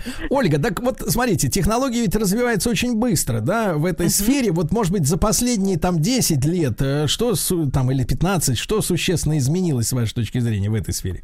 Ну, мне кажется, очень сильно растут э. Ну, надо понимать, что да, то, чем, что нам принес 20 век, это то, что мы стали есть гораздо больше сладкого, поэтому, соответственно, у нас гораздо больше стало кариеса. И, э, во-первых, да, все технологии, направленные на лечение кариеса, как-то упростились, уже нет этих каких-то сложных э, пломб, которые надо там сушить по несколько часов. Все это делается, ну, то есть запломбировать зубы занимает несколько минут, если врач, ну, если все не очень запущено, если врач профессионален. А, плюс также развивается все, что связано с э, геометрией зубного ряда, то есть брекеты, лайнеры, всевозможные приспособления, направленные на выпрямление зубов. И это тоже можно отнести, с одной стороны, к эстетической медицине. Ну, по крайней мере, наше государство не покрывает расходы на а, а, ортодонтию, э, не считает это как бы а, какими-то медицинскими Государство не по считает криво- кривозубых несчастными людьми, да? Хотя на самом деле это, это и медицинское. Вот в отличие от пластической хирургии, которая по желанию пациента выполняется, то, что касается прямых зубов, это, это более здоровая история, потому что как бы, когда зубной ряд неправильный, как правило, зубы выпадают быстрее. То есть, казалось бы, человек, который в это инвестирует, он действительно инвестирует и в свое благополучие и здоровье. Там челюсть, челюсть может хрустеть сустав височно-нижнечелюстной, и там гастрит может развиться от того, что там зубы кривые, в общем, проблем может быть много. Вот, но а, также развивается трансплантология, то есть, э, ой, простите, да, имплантология, когда мы делаем импланты зубные, они сейчас, чем дальше, они, конечно, ужасно дорого стоят по-прежнему, но сейчас уже появились какие-то более экономичные технологии, когда не нужно в каждый отсутствующий зуб вворачивать по винтику, и вот как бы на смену вставным челюстям от наших бабушек при- приходят такие вот фиксированные э, искусственные зубные протезы, которые как бы ввинчиваются в зубной ряд, и уже никогда их не нужно оттуда доставать. И служат они так же, как собственные зубы, то есть и вообще ни- никто никогда не отличит то, как они выглядят. Но стоит, конечно, дорого. А, Ольга, а почему мы не видим революцию э, в изобретении какого-то средства против самого кариеса? Вроде бы он должен был давно и- изучен быть, да, этот, э, этот микроб, вирус, что это такое? Да, да, это, это бактерия, бактерия, Бактерия, которая, как вот. бы, Смотрите, а э, злые языки, злые языки на Ютьюбе, они регулярно выступают. Если наши слушатели посмотрят на эти, э, на эту тему какие-то выступления несертифицированных специалистов, не таких врачей, как вы, да, они скажут, что это заговор стоматологического лобби, которое, соответственно, хочет продавать импланты и э, свои э, дорогостоящие материалы, им нафиг не нужно избавиться от кариеса. Нет, Поэтому... я, честно говоря, не, не- не верю в такие истории, потому что мне кажется, что когда как бы заговор, в котором участвует слишком много людей, это как лунный заговор, всегда должен быть кто-нибудь, кто проговорится. И в этом смысле среди огромного количества ученых, которые бы нашли такую технологию, нашелся бы точно один, который решил бы обогатиться на том, чтобы ее использовать, и изобрел бы волшебную, не знаю, зубную пасту, после которой вообще кариеса не бывает. Но я не могу сказать за взрослых, но про детей точно могу сказать, что сейчас появились специальные и пасты такие а, профилактические, и процедура герметизации фиссуры, это когда во все вот зубные щели заливается специальный такой гель, э, что-то вроде, ну, я даже не знаю, эпоксидной смолы, который, а, ну, делает зуб а, не, как бы, недоступным для бактерий. И, ну, как бы, чтобы не лечить слишком часто маленьким детям зубы, такие вот, вот только что прорезавшиеся коренные зубы, там, шестилетнему ребенку их так заливают, чтобы, как бы, ну, как минимум гарантировать, что там ближайшие 5-10 лет у него не будет кариеса. То есть, погодите, Я думаю, погодите, что- это, то есть как для автомобилей пленка внешняя, да, вот цветная? Да, да, именно так, именно так. Только просто вопрос в том, что мы пока не научились делать это для взрослых, потому что у взрослых, как правило, уже все эти фиссуры, то есть вот эти щели в зубах на жевательной поверхности, они уже обсеменены бактериями, их оттуда никак не извлечь, поэтому заливать сверху пленкой нет смысла. Нужна как бы идеально чистая поверхность. Это можно сделать пока только у детей, которые вот у них только-только прорезались коренные зубы, еще года не прошло, как они появились. Вот, у детей это работает, но мне кажется, во-первых, что это придумают рано или поздно и для взрослых, как я считаю. Так, а может, Ольга, а может, это э, да. сточить-то, верхушки-то сточить и сверху на, на это намазать клеем этим и все? Хорошая, хор- хор- хорошая мысль, но все не так просто, потому что тоже вот эта сложная зубная геометрия, то есть зубы должны быть определенной высоты, там все вот эти вот как бы законы того, как они, физика рта, сложно устроены. Если мы где-то немножко больше сточим, то зубы перестанут смыкаться. Если они не будут смыкаться, то тоже это вредно для... То есть зубы должны работать, поэтому зуб, у которого нет пары с противоположной челюсти, как правило, очень быстро выпадает. И вот Короче говоря, тут правда настолько сложная история, что мне кажется, что, ну, в общем, я думаю, что правда мы к этому близки, и учитывая, что продолжительность жизни растет, и запросы у людей на эстетику тоже растут, а, и на хорошее самочувствие растут, я думаю, что такие технологии появятся. Я даже думаю, что рано или поздно мы научимся зубы выращивать, потому что кажется логичным, что можно вырастить зуб на месте утраченного, вместо того, чтобы его вставлять. Ну да, походил на спине, у тебя вы, отросли зубы, пересадили и пошел дальше. Срезал, да. А, Ольга, да, урожай, каждый по осени зубы срезать. Ольга, а скажите, а вот еще раз, это, наверное, очень самая важная тема-то, потому что не жрать сахар, это всем давно известно, но, к сожалению, когда ты заходишь, эм, заходишь с- в гипермаркет в любой, ты смотришь на полки, и ты понимаешь, что здесь везде сахар. Да, да. Да, и ты понимаешь, что, а если ты еще и в чашку с чаем набухаешь три ложки, то, в принципе, э, как у тебя зубы-то, где они будут? Но вопрос еще раз, Ольга, закрепите, пожалуйста, вот этот э, гель э, цементирующий, э, в каком возрасте еще раз надо делать детям, Это тем родителям, которые... Да. Как это называется? называется герметизация фиссур. А, и такое делается обычно детям после смены зубов сразу же. То есть, когда там 5-6 лет у детей меняется. Как бы там есть противопоказания какие-то, но то есть вообще я бы советовала родителям обязательно поинтересоваться у стоматолога, Мгм. можно ли так сделать ребенку. И А какова стоит. примерно, примерно цена такой вот процедуры на всего Ам, ребенка? Ну, примерно. А, честно говоря, да, я не могу сказать, я тоже интересовалась этим, не помню, но это точно обходится дешевле, чем запломбировать потом каждый зуб. То есть, там То есть как ну, только она, у вашего, но... да, как только у вашего ребенка появились постоянные зубы, вот в этот первый год, да, надо Да, успеть да, да, да. залить все к чертовой бабушке вот этим клеем, Да, правильно? Потом ребенка не исчезать стоматологическими инструментами. Ну, спасибо, Это Ольга. правда. У нас еще с вами много тем осталось и э, экстракорпоральное оплодотворение, и трансплантация органов, что там происходит. И так что я буду ждать нашей новой встречи, правильно? Вот Ольга Кашубина, медицинский э, журналист и врач, была с нами в проекте «Врач народов». Еще больше подкастов «Маяка» насмотрим.